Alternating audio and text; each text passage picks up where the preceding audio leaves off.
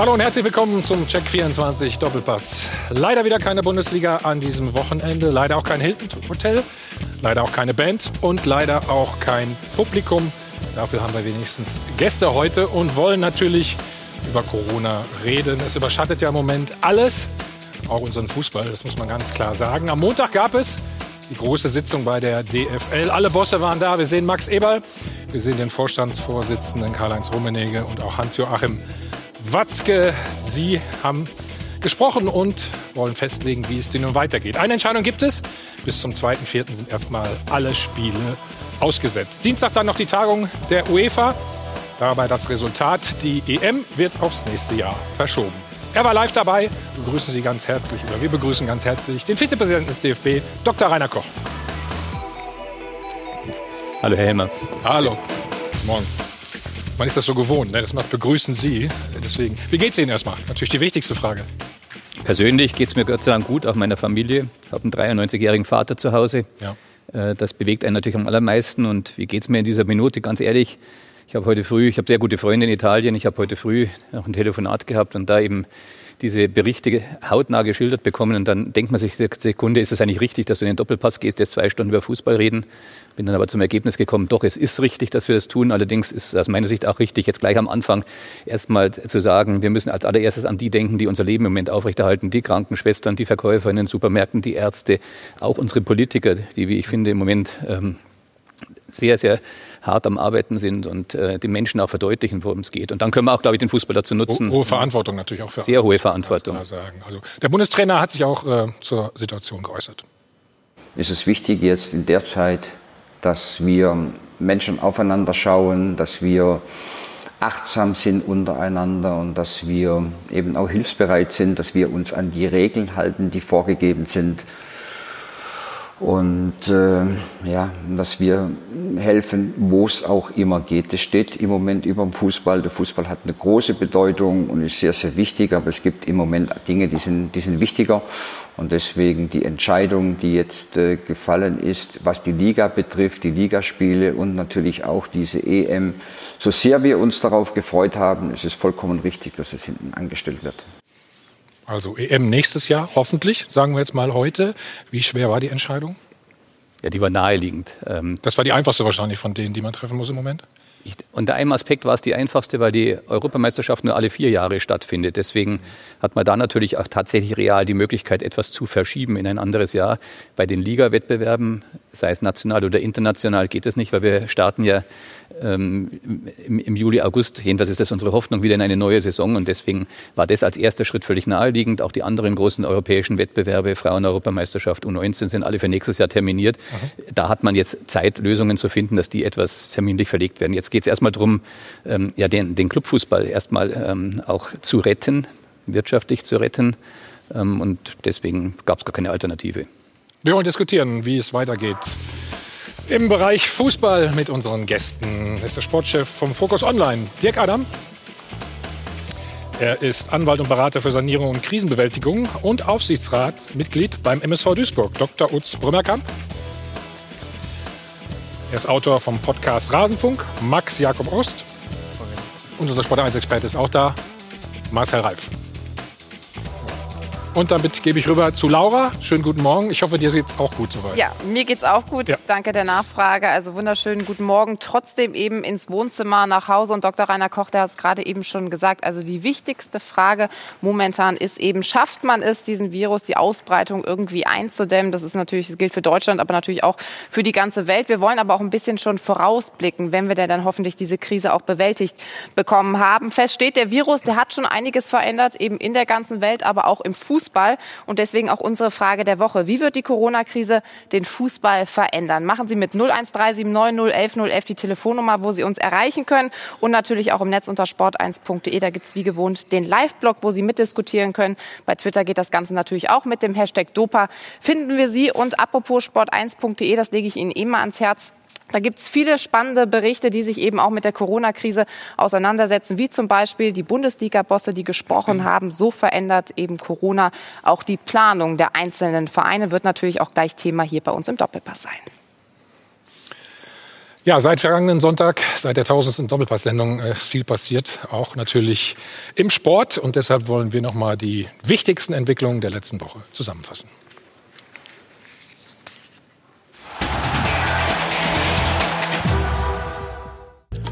Die neue unumstößliche Erkenntnis der vergangenen Woche. Jetzt hat die Corona-Krise die Welt fest im Griff. Und der Europäische Fußballverband UEFA hat neue Fakten geschaffen und seine EM ins Jahr 2021 verlegt. Im Grunde sind sich alle einig dass es alternativlos ist, die Europameisterschaft zu verschieben. Völlig alternativlos. Denn das Coronavirus verbreitet sich weiterhin rasant, auch in der deutschen Bundesliga. Nach einem ersten bestätigten Fall gibt es nun auch einen infizierten Profi bei Hertha BSC. Der gesamte Kader steht unter Quarantäne. Und seit Freitag trifft das auch auf Eintracht Frankfurt zu. Bereits zu Wochenbeginn hat die Deutsche Fußballliga verkündet, den Spielbetrieb mindestens bis zum 2. April auszusetzen. Ich möchte ausdrücklich betonen, dass das nicht heißt, dass wir Stand heute davon ausgehen, ab dem 3. April wieder zu spielen. Am Montag in einer Woche will man weiter beraten. Und natürlich ist es quasi ausgeschlossen, in absehbarer Zeit zur Normalität zurückzukehren, denn der Höhepunkt der Pandemie ist längst noch nicht erreicht.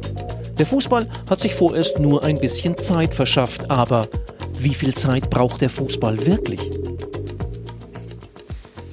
Marcel, wenn man die Frage beantworten könnte, ne? Ad hoc.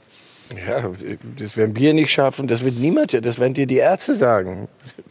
Das ist, das ist ja schön, wenn so eine Sitzung stattfindet am Montag. Das muss auch sein. Man muss, muss irgendwo sich mal zusammenfinden und eine Linie finden und dann am nächsten Tag. Das war eine Entscheidung, die konnte der Fußball für sich selber treffen. Die EM können wir nicht spielen, weil es andere Hierarchien, andere Prioritäten gibt.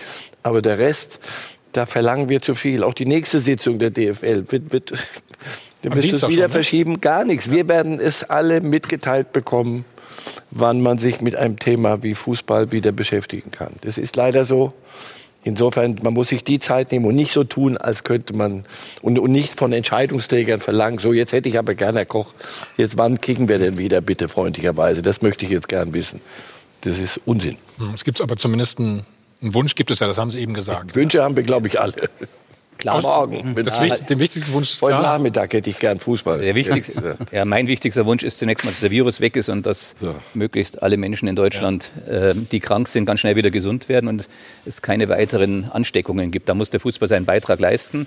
Da kann er, glaube ich, auch viele Beiträge leisten. Wir haben ja ähm, sofort alle Amateurfußballspiele, 80.000 Spiele, da sind theoretisch 2,53 Millionen Menschen, die ganz eng zusammenkommen, die die Ansteckungsketten entwickeln können, die haben wir alle sofort unterbunden.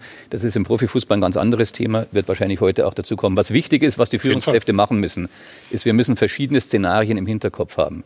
Aber die sollten wir auch jetzt nicht alle offen ausbreiten, weil niemand weiß genau, wie, wie Sie eben gesagt haben, Herr Reif, wann es wieder weitergehen kann. Wir sollten nicht den Fehler machen. Jahrelang haben wir 80 Millionen Bundestrainer gehabt. In diesem Moment habe ich das Gefühl, haben wir gerade 80 Millionen Virologen in Deutschland. Aber diejenigen, die es wirklich wissen, die geben wissenschaftlich sehr klar zu erkennen, dass sie es auch nicht genau vorhersagen können. Und deswegen sind wir klug beraten, von Tag zu Tag zu denken mhm. und äh, richtig die Prioritäten zu setzen. Mhm. Also Bundesliga-Vereine, sicherlich was Spezielles, haben Sie angesprochen. Horst Held äh, hat eine ganz klare Meinung, äh, wie es weitergehen soll. Wir wollen es zu Ende spielen, halt, weil es, äh, glaube ich, äh, für unsere Branche grundsätzlich sehr, sehr wichtig ist. Ich glaube auch, dass wir eine gesellschaftliche Verantwortung haben, dass wir eine kulturelle Verantwortung haben, ähm, dass viele Arbeitsplätze einfach dran hängen. Ob wir äh, zu Ende spielen oder nicht. Das ist, glaube ich, schon mehrfach erwähnt. Dick, wie siehst du das? Zu Ende spielen?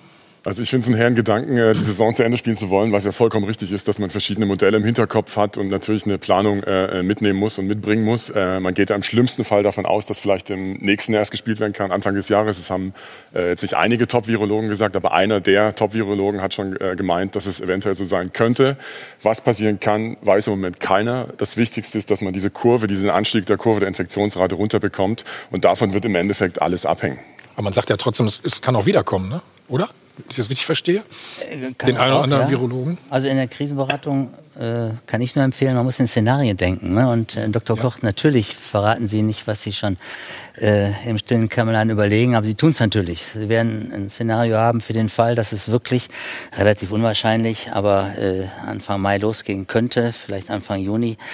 Äh, aber sicherlich auch schon ein Szenario dafür, was macht man mit der Saison, wenn es eben zumindest mal äh, dieser Saison bis 30.06. nicht mehr gespielt wird.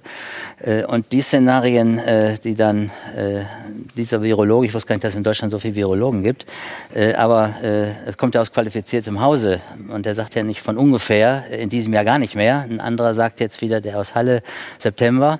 Aber das sind Szenarien, die ja eine Katastrophe sind im Grunde für DFB, DFL. Und da wird es sicherlich schon Überlegungen geben, was macht man mit so einer Saison, die nicht zu Ende gespielt werden kann. Die Premier League hat ja schon gesagt jetzt, ne? Wir spielen oder wollen gerne 1. Juni bis 11. Juli dann, neun Spieltage hintereinander spielen. Ja. Großartig, finde ich eine tolle Idee. Ja, ja. Wenn es geht. Aber wo? Wenn es geht. Aber wo spielen Bitte. die? Wo spielen die? Also, äh, ich war nicht dabei, das weiß ich nicht. Ich, ich, weiß jetzt nur aus Baden-Württemberg. Da ist eine komplette Schließung auch des äh, ja. Stadions des VfB. Äh, das betrifft ja derzeit alle Stadien. Ich glaube, Nordrhein-Westfalen hat ja auch die Sportstätten geschlossen. Äh, wo spielen die eigentlich, wenn sie es wieder wollen? Also dann müsste ja die Behörden auch mitspielen. Und ein Szenario äh, habe ich auch keine plausible Antwort darauf. Was ist denn? Das äh, Coronavirus ist ja nicht bekämpft im Juli, Juni, wann weitergespielt wird dann infiziert sich ein Spieler, diese Mannschaft kommt in Quarantäne, ja, dann kann man ja den Spielbetrieb auch einstellen. Es reicht ja, wenn einer ein Mosaiksteinchen ausbricht. Ja, also deswegen ist es auch so wichtig, jetzt keine Spekulationen anzustellen, sondern ja. wirklich Tag für Tag, Schritt für Schritt vorzugehen. Ähm, solange die führenden Virologen, und gerade Herr Professor Drosten hat ein großartiges Interview, finde ich, in, in Zeit gegeben, weil er bemüht sich nämlich den Menschen zu erklären. Und dort auch, dort spricht er davon, vielleicht ähm, passiert dies und jenes. Er kann es nicht genau sagen. Kann übrigens jeder von uns überprüfen, wenn er mal vier Wochen zurück googelt was damals die Virologen gesagt haben. Daran sieht man, wie, wie schwer das auch für die Wissenschaftler ist. Und deswegen sollten wir, die wir von Fußball doch mehr verstehen als von diesen Corona-Fragen, ähm, einfach sagen, warten wir an der Stelle es ab versuchen wir das Wichtigste zu tun, jetzt alle auch zu Hause zu bleiben. Ähm, und die Verantwortlichen in den Führungspositionen, Christian Seifert, insbesondere bei der DFL, die sind aufgerufen, verschiedene Szenarien zu entwickeln. Aber man muss ja jetzt schon vom schlimmsten Fall mit ausgehen. Wenn man die Zahlen jetzt sieht weltweit, äh, CNN habe ich ja zurückgeschaut, 300.000 Leute infiziert weltweit. Äh, die Todessterberate Kurve in Spanien geht gerade steiler nach oben als in Italien. Das heißt, wir sind gerade erst am Anfang dieser Explosion. Das heißt, die DFL wäre gut beraten und die Vereine selber auch, wirklich vom auch Worst Case auszugehen. Ne? Ja, und trotzdem sitzen wir ja auch hier, weil wir Berufstätigkeit äh, gerade alle miteinander ja. ausüben. Ähm, wir können ja nicht das gesamte Leben total stilllegen. Das ist ein riesengroßer Unterschied. Die 80.000 Amateurfußballspiele ähm, da ist im Wesentlichen Breitenfußball Freizeittätigkeit mit äh, betroffen. Du kannst Profifußball reduzieren auf reine Berufstätigkeit. Dann sind im Stadion, wo 50.000 Menschen Platz haben, vielleicht noch 200 Berufstätige. Das ist eine ganz andere Fragestellung. Also sind wir bei den Geisterspielen dann im Prinzip. Ja, das wird dann. Das heißt, der Begriff ist ja jetzt gerade ja, ähm, so kreiert worden. Die, die Geister muss man aber in dem Fall sogar dann rufen, es sei denn, man will die ganze, äh, die, die, ganze Existenzfähigkeit des, Fuß, des Profifußballs aufs Spiel setzen. Und das Wichtige ist, dass wir deutlich machen, hier reden wir von einem, einem Business, einem Industriezweig, der viel, viel Auswirkung hat, auch ganz viele Arbeitsplätze, nicht nur die mhm. Profifußballer, ja. sondern zigtausende von Menschen hängen damit dran.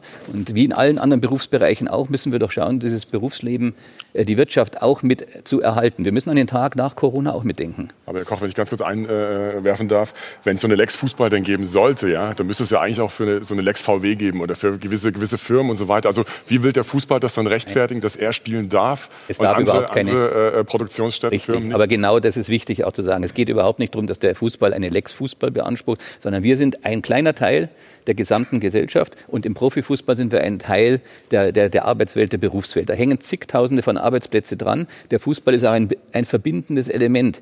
Denken Sie an andere Zeit, schwere Zeiten, die wir in unserem Land schon mitgemacht haben, wo es um Wiederaufbau und Ähnliches ging. Da hat der Fußball von Anfang an eine wichtige Rolle gespielt. Ganz klar allerdings ist auch, dass die Fußballer sich jetzt nicht hinstellen dürfen, wir, wir wollen Sonderrechte, sondern, und das ist ja auch das, was unser Präsident, was Fritz Keller immer so betont, wir wollen unseren Beitrag leisten, dass der ähm, Fußball mithilft, dass die Menschen auch den, den, Glauben nicht verlieren, Zuversicht auch äh, entsteht. Und gleichzeitig muss man aber auch, also es ist völlig richtig, dass wir nicht zu sehr spekulieren und dass Sie auch Ihre Szenarien erstmal intern behandeln.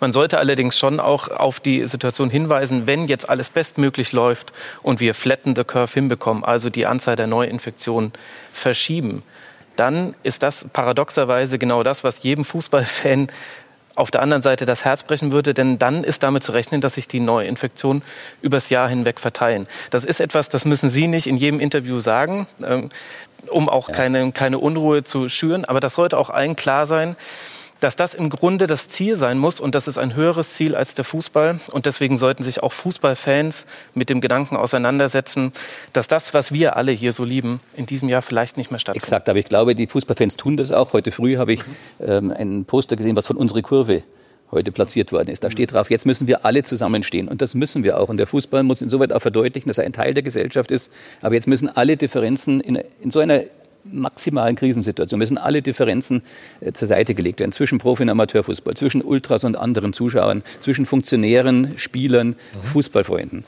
Das wir müssen zusammenhalten.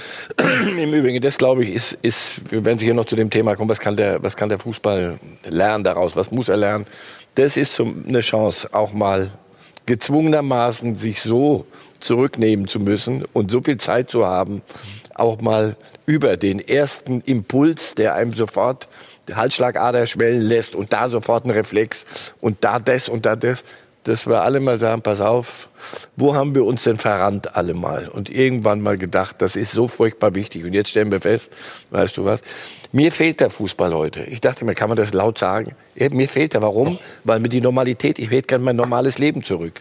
Und Fußball an einem Wochenende wäre der sicherste Indikator, so bin ich aufgewachsen, seit 65 Jahren laufe ich dem Quatsch hinterher. ähm, mir, mir fehlt mein normales Leben. Und das ist es.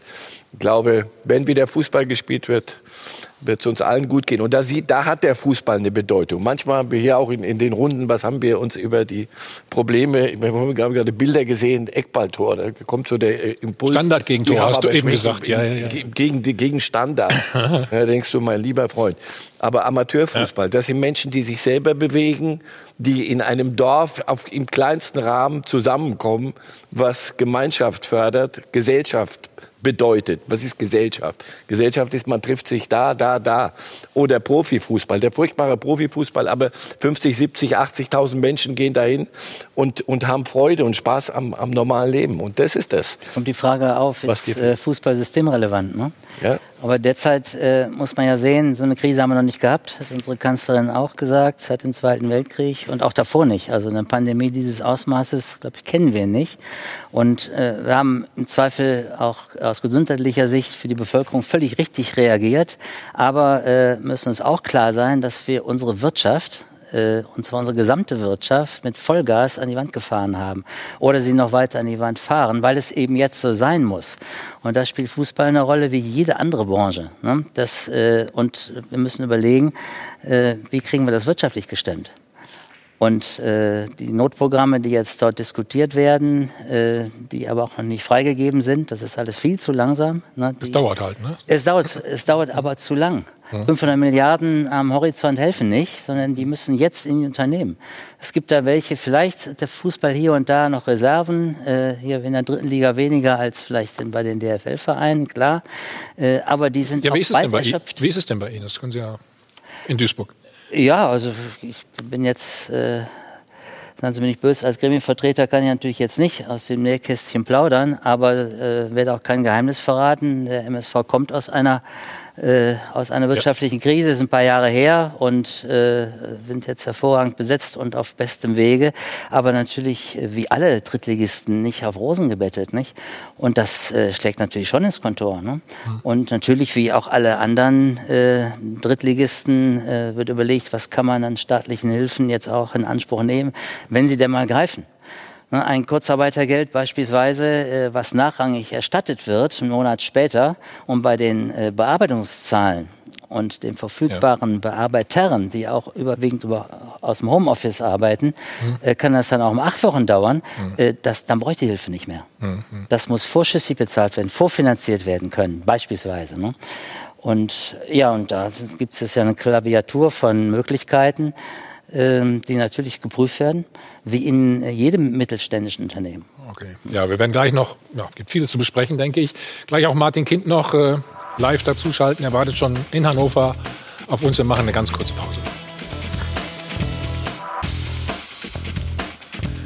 Wir sind wieder zurück hier beim Check 24 Doppelpass. Nicht aus dem Hilton Hotel am Münchner Flughafen, nein, aus dem Studio in Ismaning. Und Laura hat sich mal im Netz umgeschaut. Was ist da alles zum Thema? Ja, wahrscheinlich nur Thema Corona, ne?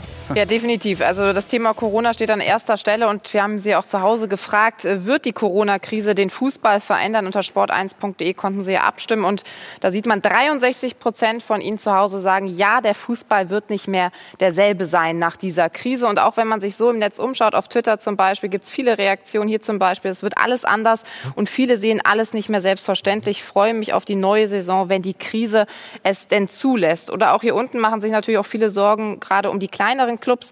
Falls Fußballspiele in den nächsten Monaten nicht unter normalen Umständen stattfinden könnten, dann würde es zukünftig eine dritte Liga mit nur acht bis zwölf Vereinen geben, ohne externe Zuschüsse, Spenden, Städte, äh, Städte, Gehaltsverzichte und so weiter stehen einige Vereine vor der Insolvenz. Also da werden sich dann auch schon Sorgen gemacht um den einen oder anderen Fußballverein. Sorgen müssen wir uns aber eher um die Gesundheit machen. Auch von einigen Spielern in der Bundesliga ist es nämlich auch schon angekommen. Also der erste Fall war ja beim SC Paderborn, liegt mittlerweile dann auch schon wieder neun Tage zurück. Luca Kilian hat es da getroffen und die ganze Mannschaft ja daraufhin auch in Quarantäne gegangen. Bei Hertha BSC der gleiche Fall. Da gab es auch einen Spieler, der positiv getestet wurde. Bei Frankfurt zuletzt auch. Da ist sogar der zweite Fall, ähm, also der zweite Spieler, der positiv getestet wurde. Gestern kam das Ergebnis raus. Allerdings wurden da eben keine Namen genannt, wen es denn da getroffen hat. Wahrscheinlich auch da die Mannschaft oder ist, ist so ist die ganze Mannschaft in Quarantäne die nächsten zwei Wochen also zu Hause unterwegs und das wahrscheinlich auch nochmal der Appell an alle zu Hause zu bleiben. Und ähm, Hannover 96, die waren ja in der zweiten Liga eigentlich die erste Mannschaft, die einen positiven Fall hatten. Timo Hübers war also der erste Spieler, den es getroffen hatte. Und da können wir eigentlich mal nachhören, wie es ihm so geht. Oder, Thomas? Machen wir, Laura. Vielen Dank. Ähm, schalten jetzt nach Hannover. Martin Kind ist äh, live dabei. Hallo, Herr Kind. Hallo, Herr Helmer. Wie geht es Ihnen persönlich? Äh, gut, sehr gut. Das heißt, Sie gehen auch nicht raus, schotten sich ab oder wie muss ich mir das vorstellen? Nein, ich äh, bin einfach, äh, ich, oder ich setze die Empfehlung des Robert Koch Institutes um. Ich mache alles sehr bewusst, aber nicht aktionistisch, nicht ängstlich, nicht hektisch, sondern unter Beachtung der Empfehlungen. Mhm. Das sind, die Empfehlungen heißen aber äh, heißt doch eigentlich, äh, sie dürfen nicht rausgehen, oder? Sollen zu Hause bleiben? Wie, wie sieht der Alltag bei Ihnen jetzt aus? Ja, ich muss ja noch arbeiten. Ja, ja, ja, Ich denke, es heißt ja nicht, dass man sich nun einschließen muss. Ich bin nicht unter Quarantäne, sondern ich denke, ich muss mich vernünftig und angemessen verhalten. Wie ist es mit der Mannschaft und den Spielern? Ja gut, die sind ja noch in Quarantäne. Die endet jetzt am Donnerstag. Und äh, wir müssen jetzt klären, was machen wir ab Donnerstag.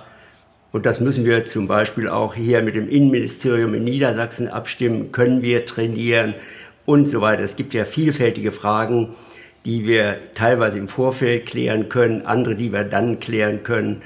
Ziel ist es natürlich, den Betrieb wieder aufzunehmen. Das heißt aber erstmal werden die Spiele dann nochmal untersucht am Donnerstag oder wie müssen wir uns das vorstellen? Ja, ja, soweit ich informiert bin, werden sie noch einmal untersucht. Hoffe, dass sich bestätigt, dass sie jetzt alle dann negativ sind, sodass wir dann überlegen können, was wir machen. Aber es gibt auch viele Fragen, auf die es keine Antworten bisher gibt. Ich darf vielleicht einmal exemplarisch nennen die Spieler, die negativ äh, getestet wurden, sie kommen jetzt raus aus der Quarantäne, stecken sich wieder an. Was passiert dann eigentlich? Nur eine der vielen Fragen, die zu klären sind. Also ist eine besondere Herausforderung. Okay, das heißt, glauben Sie, dass überhaupt noch mal wieder gespielt wird? Also ich, wenn ich das sagen darf, ich bin erstmal dankbar, dass äh, die DFL und die Vereine entschieden haben, dass sie die Saison zu Ende spielen wollen. Das gibt erstmal Ruhe, das gibt Zeit, Zeit, die wir brauchen, um viele Szenarien äh, jetzt äh, zu diskutieren. Ich denke, die Verantwortlichen sind jetzt gefordert, die verschiedenen Szenarien zu definieren und auch Entscheidungen für diese Szenarien zu treffen. Wir brauchen Planungssicherheit, damit wir nach außen äh, wirklich Professionalität dokumentieren und auch Ruhe. Wie viele äh, Szenarien gibt es denn aus Ihrer Sicht? Ah, es gibt schon etliche Szenarien bis hin zum Abbruchszenario. Da muss auch entschieden werden, was dann passiert. Und dazwischen gibt es vielfältige Optionen, die man diskutieren sollte im Hinblick auf den Sport, auf die Gesellschaft, aber natürlich auch die finanziellen Herausforderungen. Mhm. Wie sieht das denn wirtschaftlich bei Ihnen aus? Wie lange kann Hannover das aushalten? Ja gut, wir sind ja gefordert worden äh, durch die Geschäftsführung der DFL, dass wir die Worst-Case-Szenarien insbesondere unter der Liquiditätsbetrachtung, vielleicht hier den Hinweis, das ist im Moment die Frage der Gesamtwirtschaft, wie können wir die Liquidität für die nächsten Monate sicherstellen. Das ist auch die Be Bewertung jetzt im Hinblick auf Worst-Case-Szenario bei der DFL. Und wir haben äh, dieses natürlich durchgerechnet. Wir kennen die Zahlen. Ich kann nur pauschal sagen, wir können auf jeden Fall sicherstellen, dass wir bis zum 30.06. die Saison auch unter Verlust von Einnahmen die Saison zu Ende spielen können oder finanzieren können. Und danach hört sich das nicht so gut an, richtig? Ja gut, äh, wir haben ja Fragen, äh, was passiert mit den Fernsehgeldern? Äh, wie wird, wenn nicht gespielt wird, wie wird die, werden dann die Fernsehgelder überhaupt zur Verfügung gestellt? Äh, wir haben keine Zuschauereinnahmen, wir haben unter Umständen keine Fernsehgeldereinnahmen. Ja, dann müssen wir diese Haushalte deutlich äh, verändern. Und ich kann das schon jetzt sagen, dann wird kein Verein in der Lage sein, äh, letztendlich eine seriöse Finanzierung sicherzustellen. Also wir brauchen diese Planungsszenarien, denn man muss ja ergänzend sehen, dass alle Verpflichtungen, insbesondere Vertragsmanagement mit Spielern, dass das ganz stark in alle Entscheidungsprozesse einfließen muss. Am Montag hat äh, oder nach der Sitzung der DFL hat äh, Christian Seifert äh, einfach ganz klar gesagt, es gibt eigentlich nur eine Lösung. Das, was Sie als sogenannte Geisterspiele bezeichnen, Spiele, wo nun mal keine Zuschauer sind, ähm, das wird in nächster Zeit die einzige Überlebenschance sein. Oder um es klar zu sagen, wenn jetzt der ein oder andere sagt, Geisterspiele kommen für ihn nicht in Frage oder die werden rundheraus abgelehnt, wer also, wer also meint, wir sollten uns damit erst gar nicht beschäftigen, der muss sich keine Gedanken mehr machen, ob wir demnächst mit 18 oder 20 Profiklubs spielen. Denn dann wird es keine 20 Profiklubs mehr geben. Kind, wenn ich ihn richtig verstanden habe, also ist Geisterspiele die einzige Lösung, richtig? Also ich begrüße es, damit wir überhaupt das gespielt wird und dass wir einen Teil der Erlöse erzielen können, mit denen wir geplant haben. Im Moment fehlen uns Ticketing-Einnahmen, es fehlt uns die, unter Umständen die Fernsehgelder und teilweise auch äh, Einnahmen aus den Sponsorenverträgen. Das ist natürlich wirtschaftlich der Tod, das muss man ganz deutlich sagen. Also brauchen wir Antworten, wie wir diese Probleme lösen können. Und ein wichtiger Baustein ist dabei, oder sind dabei die Geisterspiele, dann, dass damit dann wenigstens die Fernsehgelder gesichert sind. Max, du bist kein großer Freund der Geisterspiele, ne? oder doch? Naja, jeder Fußballfan und auch ich denke jeder hier in der Runde findet, dass äh, Zuschauer mit äh, zum Sport mit dazugehören. Aber jeder sieht ja auch die wirtschaftlichen Notwendigkeiten, dass äh, die TV-Gelder so wichtig sind für alle Vereine, dass es nachvollziehbar ist, dass man zur Not Geisterspiele ansetzt, wenn sie denn kommen. Das große Problem ist ja, dass wir immer in Wenn-Dann-Szenarien sprechen, die so sehr im Konjunktiv sind, dass es schon konjunktiv irreal ist wahrscheinlich manchmal. Na, wichtig ist doch nur, dass wir keine Denkverbote äh, vor, uns, vor uns hertragen. und sagen, also das ist mit mir nicht zu machen, na dann wird das wahrscheinlich so sein, dass es ohne dich nicht zu machen sein wird. Wir müssen aus jeder Situation in jedem Moment das jeweils Richtige machen. Auch ein Doppelpass ohne Zuschauer ist nicht der Doppelpass, den man sich wünscht. Hm. Und trotzdem ist es klar, dass heute ein Geisterdoppelpass veranstaltet wird, weil man eben natürlich auch als, als Fernsehsender den Betrieb aufrechterhalten muss. Es ist übrigens auch im Interesse der Menschen. Und niemand will Spiele ohne, ohne Fußballfans, aber ich glaube noch weniger wollen wir, ähm, wollen wir überhaupt keinen Fußball. Aber, aber wenn du Geisterspiele stattfinden lässt, vorausgesetzt das Gesundheitsamt äh, genehmigt das, ist ja trotzdem die riesige Gefahr, die ich auch bei Olympia im Endeffekt sehe. Das heißt, wenn da ein Spieler infiziert ist und die nächsten Leute wieder ansteckt, fängst du wieder mit der ganzen Geschichte, mit der Ausbreitung an. Da ist auch eine riesen Gefahr drin. Ne? Ich habe ja eben schon gesagt, wir müssen Szenarien für alle Fälle aufstellen, Schritt für Schritt. Aber zunächst einmal, als erstes ja. geht es um Gesundheit. Als zweites geht es um Liquiditätssicherung, unmittelbar für die Vereine, was Herr Kind auch mit angesprochen hat. Als drittes ja. geht es darum, so schnell wie möglich zum Erhalt von Einnahmen zu kommen. Und das geht im Profifußball selbst wenn keine Zuschauer im Stadion sind und was noch viel, viel wichtiger ist, über Erhalt von Fernseheinnahmen. Und deswegen ist das, was Christian Seifert erklärt hat und der Weg, den die DFL mit der Zustimmung aller Bundesliga-Clubs aus der ersten und zweiten Liga eingeschlagen hat und auch in Zustimmung mit dem DFB, geht es ja auch mit drum, Nationalmannschaften, da sitzen ja alle im gleichen Boot. Das ist genau der richtige Weg. Und was passiert, wenn das und das eintritt, das müssen wir dann jeweils neu entscheiden. Aber die Frage ist ja im Endeffekt, wollen Sie die Spieler vorher testen, dass sie dann die Geisterspiele absolvieren dürfen? Oder wie soll das dann aussehen? Also ich kann mir das gerade schwer vorstellen. Also ich zähle mich nicht zu den 80 Millionen Virologen im Land. Auch, da, auch auf diese Fragen, denke ich, brauchen wir wissenschaftlich klare Antworten. In allererster Linie, soweit ich das jetzt richtig verstehe, wenn ich mir die Podcasts anhöre, geht es ja darum, Infektionsketten zu verhindern. Da geht es nicht so sehr darum, ob ein Einzelner jemand anschließt, sondern dass wir massenhaft das genau Richtige machen. Und deswegen ist es eben wichtig, dass wir als Gesamtbevölkerung erkennen, dass es auf jeden Einzelnen ankommt. Und trotzdem gehen alle in die Arbeit jedenfalls bis aktuell noch in Italien ist jetzt schon ein anderer Schritt erreicht. Hoffen wir, dass es in Deutschland nie dazukommt. Ja, bei uns sieht es ein bisschen anders aus bei Focus Online gerade. Da sind alle im Homeoffice, weil wir schon äh, eine Vorausplanung gemacht haben. Ich glaube, das wird auch viele andere Unternehmen noch treffen. Und äh, Stichwort Social Distance, äh, äh, ganz wichtiger Punkt, den ich jetzt auch, wie gesagt, bei den Geisterspielen sehe, der da nicht erfüllt wird. Ja? Völlig richtig, völlig richtig. Social Distance ist wichtig, so viel Homeoffice wie möglich. Herr Kind hat darauf hingewiesen, am Donnerstag sind alle Spieler von Hannover 96 zunächst mal äh, wieder äh, einsatzfähig, weil sie aus der Quarantäne herauskommen. Sie, ja. Möglicherweise könnte auch eine Lösung sein, dass man sich überlegen muss, diese Personenkreise dauerhaft in einer abgeschotteten Umgebung zu halten. Jetzt geht es darum, die richtigen Schritte äh, zu tun, um hm. nach Corona nicht vor einem totalen wirtschaftlichen Desaster zu stehen. Und da ist Profifußball ganz anders zu sehen. Übrigens Profisport im Ganzen. Wir reden heute über Fußball, aber alles das, was wir ansprechen, Profifußball, Amateurfußball, also Mannschaften, betrifft. Hm? Mannschaften einsperren, auch wenn, wenn kein Verdacht? Ich habe jetzt hier keinen Vorschlag gemacht. Ich das gesagt, hört sich ja so an. Ne? Ich habe gesagt, wir müssen in Szenarien denken von Tag zu Tag. Ich bin auch kein Wissenschaftler, kein Virologe. Ja. Und deswegen müssen wir dann die richtigen Antworten finden. Es ist völlig klar, dass wir den Fußball nur erhalten können, den Profifußball, wenn wir in einer äh, gesunden Umgebung ihn stattfinden lassen können. Das, das geht auf jeden Fall nur ohne Zuschauer. Ist das vorstellbar? Bin ich der Fall, wahrscheinlich der Falsche, das zu beurteilen. Ich kann es mir vorstellen. Also man muss ja Meinung dazu. absolut kreativ denken. Ja, das Vorstellbar ist, glaube ich, derzeit alles. Ja, das ist, glaube ich, der entscheidende Punkt. Ja? Also das hätten Man wir muss uns es vor sich ein paar vorstellen. Wochen nicht gedacht. Ja, genau. Und Sie, Herr Koch, haben ja schon das richtige, die, die richtige Formulierung verwendet. Alle in einem Boot.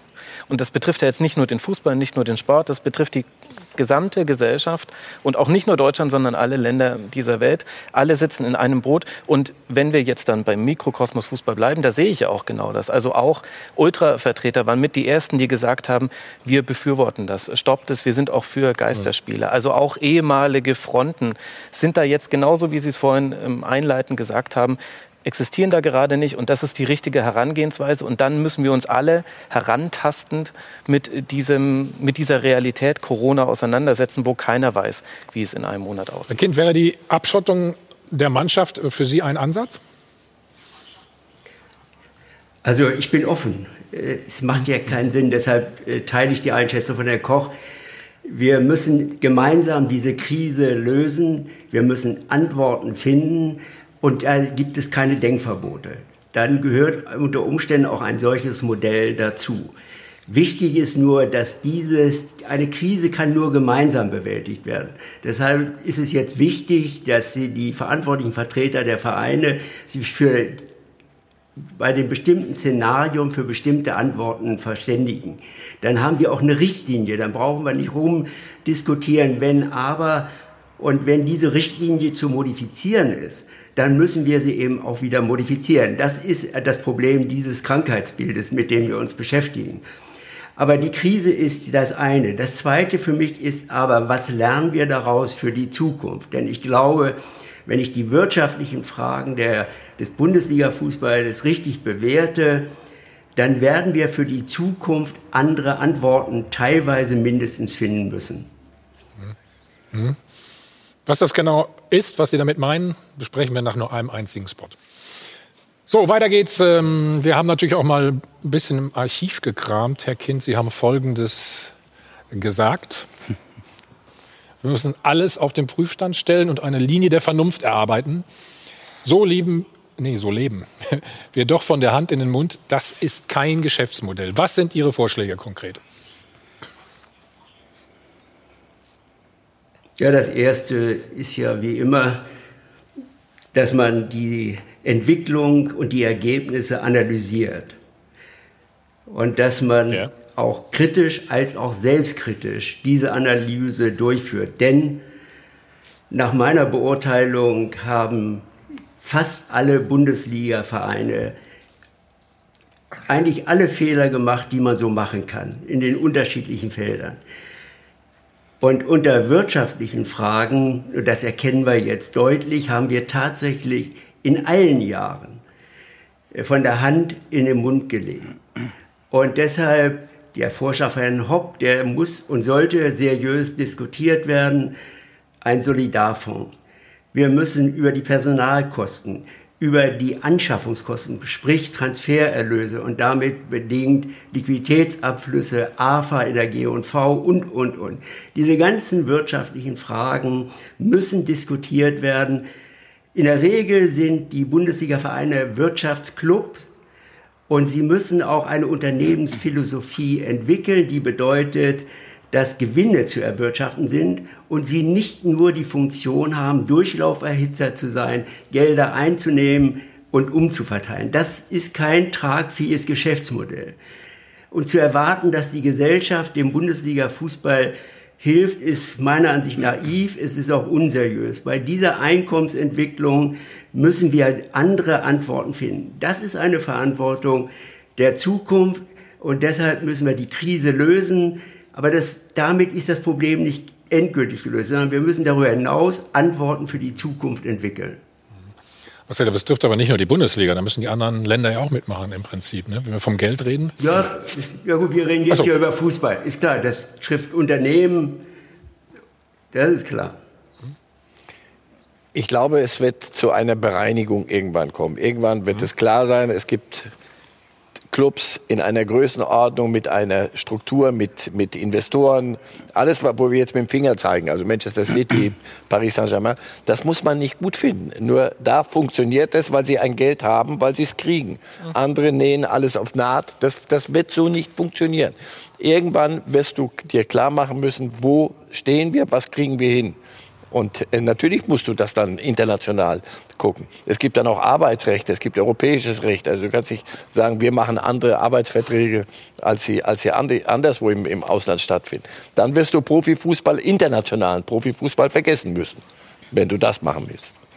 Wobei ich jetzt äh, ehrlich gesagt an der Stelle nicht so ganz verstehe, warum wir jetzt dann schon wieder über Investoren und über 50 plus 1 reden. Ich finde es sehr richtig, was Herr Kind gesagt hat, über das Geschäftsmodell Fußball zu reden. Wenn wir uns angucken, im Jahr 2017, 2018 in der Saison hatten die Erst- und Zweitligavereine Erlöse von 4,42 Milliarden Euro. Wo ist dieses Geld hingegangen?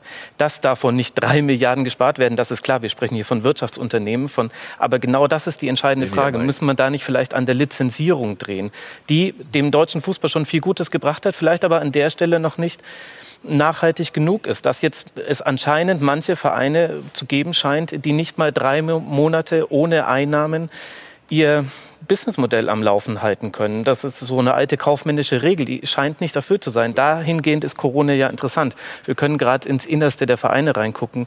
Zumindest bekommen wir davon Ansatzpunkte. Und ich finde, diese Frage ist relevant. Ich finde, Fragen, die Investoren angeht, die 50 plus 1 angeht, die stellen sich zumindest mir persönlich zu diesem Zeitpunkt jetzt gerade nicht. Ich habe mich gerade nicht für Und wir wissen ja gar nicht, 1 ausgesprochen. Ich sage nur, das Machen ist wir auch gleich ein, mal, aber trotzdem, das ist ja. ein Modell, das, das, es, das es gibt. Nur wenn sich Paris einen Nehmer leisten kann für 222 Millionen, dieses Problem hat Paderborn nicht. Diese Frage stellt sich für Paderborn nicht. Wir wissen aber auch noch nicht, wie Paris, wie Manchester City, wie all die anderen Clubs mit dieser Krise umgehen werden. Ich habe gelesen, Roman Abramowitsch soll allein 2,3 Milliarden Euro verloren haben seit Beginn dieses Jahres. Also wie gut es den Investoren geht, wie gut es der Gesamtwirtschaft geht, das wissen wir doch alles. Lass Herrn Kind noch mal dazu nehmen. Herr Kind, ähm, sind Sie dafür, dass es Gehaltsobergrenzen geben soll in der Zukunft? Also es gibt viele Modelle. Ich habe gesagt, Solidarfonds, Personalkosten bezogen auf den Umsatz, Salary Cap und viele andere Dinge. Man muss sie mindestens mal diskutieren, damit wir Antworten finden. Denn ich befürchte, wenn die Fernsehgelder nicht fließen sollten, die vierte Rate, dass einige Vereine deutliche Probleme haben werden wirtschaftlich. Und äh, bisher war ja die Lizenzierung ausgelegt, ist die Liquidität für eine Saison sichergestellt. Wir erkennen jetzt, dass das dieses, diese Bewertung alleine nicht ausreichen wird. Äh, deshalb Solidarfonds, die, über den man diskutieren, aber auch andere Stellschrauben. Also ich denke, wir sollten uns öffnen. Und zu 50 plus 1, meine Meinung ist da klar, deshalb sollte ich mich da raushalten im Moment. Aber in England haben sie noch keine Diskussion gehabt über die, wann die, der Spielbetrieb wieder aufgenommen wird. Und in Deutschland Vereine wie Wolfsburg, Leverkusen, Leipzig und Hoffenheim werden keine Probleme haben. Deshalb, wir müssen schon auch tiefer in diese Herausforderungen dann einsteigen und ehrlich und offen darüber diskutieren. Es macht keinen Sinn, dass wir alle Jahre wieder neue Diskussionen führen. Sind wir ein bisschen ausgewichen. Gehaltsobergrenze, ja oder nein aus Ihrer Sicht? Ja, ich habe gesagt, Salary Cap. Ich bin dafür, ja. Okay. Ist es international überhaupt durchsetzbar, vorstellbar? Im Moment, Im Moment ist es in Europa jedenfalls äh, gar nicht rechtlich möglich. Aber wenn wir in die Zukunft ich mein, denken, dann wird, werden an viele Stellschrauben möglicherweise verändert werden müssen, nicht nur im Fußball selber, sondern auch in anderen Rechts. Und denken wir nur ans Insolvenzrecht. Aber trotzdem habe ich das Gefühl, Herr Helmer, dass wir im Moment gerade eine Diskussion beginnen, die bei den Zuschauern als, als gespenstisch empfunden wird. Das ist genau der Moment, wo viele Menschen draußen sagen, haben die im Fußball keine anderen Sorgen. Wir müssen intensiv uns über unsere aktuellen Probleme unterhalten. Solidarfonds, was Herr Kind ja, als genau. Thema genannt hat, oder Liquiditätssicherung jetzt im Moment. Aber wie können auch in investive Investitionsgelder in den Fußball gebracht werden? Aber doch um Gottes Willen jetzt nicht die Diskussion im Fußball eröffnen, die wir vor ein paar Tagen auch in, in, der Politik schon erlebt haben, als es darum ging, dass Firmen, die jetzt in deutsche Firmen, die wirtschaftlichen Schwierigkeiten kommen, dass die auf einmal womöglich vom Ausland auf, aufgekauft werden sollen. Und ehrlich gesagt, eine Diskussion über Ausverkauf des deutschen Fußballs oder ähnliches, ähm, das halte ich für völlig verfehlt. Das bewegt die Menschen auch nicht und das bringt uns in ein ganz schlechtes Licht. Wir müssen schauen, wo der Fußball seinen Beitrag leisten kann, aktuell äh, für unsere Gesellschaft. Meine ich auch so. Also die Lehren, äh, die man jetzt zieht, äh, die können wir später diskutieren. Das ist äh, Schritt zwei. Der erste Schritt ist mehr erst eine Insolvenzwelle hier zu vermeiden. Ja, aber dann müssen Sie ja, bitte? Genau. Äh, da müsste doch, ja, da müsste doch, wenn er der Logik von Herrn Koch folge, dann müssen wir jetzt Antworten finden, wie die Liquidität sichergestellt werden kann. Ja. Da muss es dann aber auch Antworten geben. Die Frage alleine reicht ja nicht. Ja. Sondern wir brauchen Antworten, denn sonst werden wir wahrscheinlich Insolvenzen noch in der laufenden Saison erleben. Wer soll denn antworten, Herr Kind? Das ist mir egal, wer einen Lösungsvorschlag hat. Herr Seifert hat doch klare Antworten für den, für den Moment, auch die richtigen Antworten gegeben. Und für weitere Szenarien muss man sich dann möglicherweise auch neue Antworten überlegen. Aber doch um Gottes Willen jetzt nicht Fragen aufwerfen, die sich erst in einem halben Jahr oder in einem Jahr stellen. Erstmal müssen wir Corona überwinden, erstmal müssen wir die Vereine im Überleben retten. Und dann können wir uns über Fragen wie 50 plus 1 und ähnliches Gedanken Also ein wichtiges Stichwort war doch eben erkannt Solidarfonds. Also als Sie das zweimal gesagt haben, habe ja. ich das Gefühl, dass in Dortmund gerade der Aki Watzke aus dem, aus dem Sessel steigt. Weil der, das war das Erste. Und das, natürlich kann man sagen, langsam und nicht gleich etwas einklagen. Aber es gibt auch eine Frage des Timings, wann man etwas sagt. Ich fand das an der falschen Stelle Hurra geschrien von, von Aki Watzke. Erstmal sagen, so pass auf, nicht, dass wir hier die, die schlecht gewirtschaftet haben, da, wir sind auch im Wettbewerb.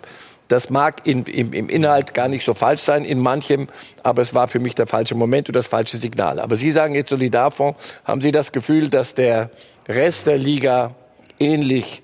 Und wir reden dann über die, die es hätten. Eventuell im Süden der Republik, im Westen. Und dann kommen wir auch schon langsam an die Grenze derer, die in, die, in volle, in, ans Festgeldkonto gehen könnten. Das, das berüchtigte. Haben Sie das Gefühl, Ja, in der Liga gibt es schon- eine Mehrheit für eine Solidarfonds? Das kann ich persönlich nicht beurteilen, wenn ich ehrlich bin. Aber wir haben ja einmal die Frage, wie können wir jetzt die letzten Monate die Liquidität sicherstellen? Da muss man Antworten finden. Jetzt in der laufenden Saison Insolvenztatbestände, das wäre furchtbar. Und perspektivisch, denke ich, kann man einen solchen Fonds, wenn man sich einig ist, einen solchen Fonds entwickeln. Der kann ja genug Kapital über die Jahre aufbauen, äh, indem wir von den Fernsehgeldern eine Summe X einfach reinstellen in den Fonds, anteilig jeweils für die Vereine und äh, damit natürlich auch die Erlösseite bei den Vereinen verringern, so dass sie da auch zu einer Linie der Vernunft im Sinne von Ausgaben, will ich mal so pauschal sagen, äh, geführt werden. Also ich sehe dort auch einmal einen Solidarfonds, den wir selber eigenverantwortlich aufbauen und den Vereinen zur Verfügung stellen, muss verzinst werden und so weiter. Wie das dann alles ausgestaltet wird, sind ja noch viele Herausforderungen. Aber ich denke, wir sollten ganz klar sagen, es ist unsere Aufgabe, auch die Finanzierung eines Spielwettbewerbes einer Saison mindestens sicherzustellen. Und so, so würde ich empfehlen, mindestens konstruktiv über solch einen Gedanken zu diskutieren. Darf ich noch einen Satz anfügen unter dem Stichwort Solidarität? Es geht eben nicht nur um die Frage, was im, im sportlichen Investment für die Spieler gemacht wird. Mein Thema ist, an die vielen zigtausend Menschen zu denken, die übrigens alle ganz normale Einkommen haben. Die Menschen, die in den Ordnungsdiensten sind, die Menschen, die in den Vereinen im Fanshop arbeiten, in den Geschäftsstellen, in den, in den, in den medizinischen Abteilungen, äh, die, die, die Busunternehmer, wer, all- alle, alle Menschen rund um den Fußball. An die müssen wir denken und da gilt dann Solidarität überhaupt äh, überall, denn diese Menschen haben alle keinen Einfluss drauf auf die Geschäftspolitik im sportlichen Bereich von Hannover 96, Bayern München oder Borussia Also Dortmund. über die Auswirkungen sprechen wir gleich nochmal ganz ausführlich, auch was den Transfermarkt äh, angeht. Wir haben da zwei Spieler mal rausgesucht. Leroy Sané, sehr begehrt, Kai Havertz. Also, ob die Summen dann immer noch bei 100 Millionen sind oder auch vielleicht weit drunter, das besprechen wir gleich. Und dann das System müssen wir hinterfragen. Zumindest tut Horst Held das. Krisen führen auch immer dazu, dass man das ganze System natürlich hinterfragt. Äh, Ich glaube auch, dass es äh, immer wichtig ist, äh, das Grundsätzliche zu hinterfragen. Also ich denke, wir müssen uns alle hinterfragen. Das machen wir gleich. Wieder zurück beim Check 24 Doppelpass. Und ich gebe direkt rüber zu Laura. Bitte. Ja, denn der bekannte Virologe Christian Drosten, der momentan auch in, mit der Bundesregierung immer im Austausch steht, sozusagen der Corona-Erklärer momentan in Deutschland ist, der hat sich auch zum Fußball und zum Sport insgesamt geäußert und hat jetzt gesagt, ich glaube überhaupt nicht daran, dass wir in irgendeiner absehbaren Zeit wieder Fußballstadien voll machen. Das ist überflüssig. Das wird es bis nächstes Jahr um diese Zeit nicht geben, hat er zumindest ähm, gesagt. Seine Einschätzung also zur aktuellen äh, Lage. Und äh, wir wollen Sie natürlich auch noch mal zu sport1.de vernetzen sozusagen. Kippt Corona nun die 50 plus 1 Regel? Das ist natürlich ein großes Thema, was auch gleich noch mal äh, Thema hier sein wird mit Martin Kind unter anderem. Sie können aber schon mal im Netz schauen unter sport1.de. Da finden Sie eben einen spannenden Beitrag und welche Möglichkeiten es da denn alles gibt. Jo. Und Martin Kind ist uns noch zugeschaltet. Und deswegen wollen wir gleich über die geltende 50 plus 1 Regelung sprechen. Gerade jetzt, da viele Vereine in Existenznot geraten können angesichts der Corona-Krise.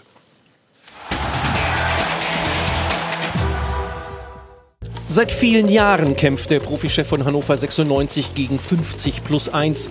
Jene Regelung, die besagt, dass nur Kapitalgesellschaften am Spielbetrieb der Lizenzligen teilnehmen dürfen, wenn der Verein die Mehrheit der Stimmanteile hält, damit eben Investoren nicht alles alleine entscheiden können.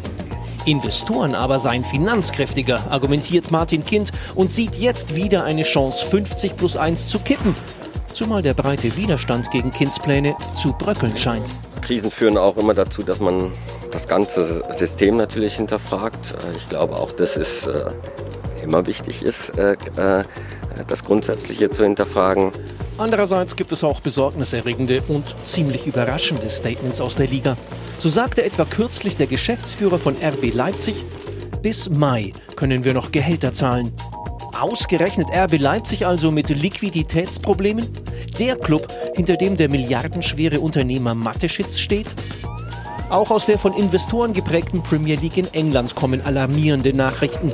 Auch Chelseas Clubeigner Abramovic, einer der reichsten Männer der Welt, hat mit der Corona-Krise zu kämpfen und erleidet Verluste in Milliardenhöhe.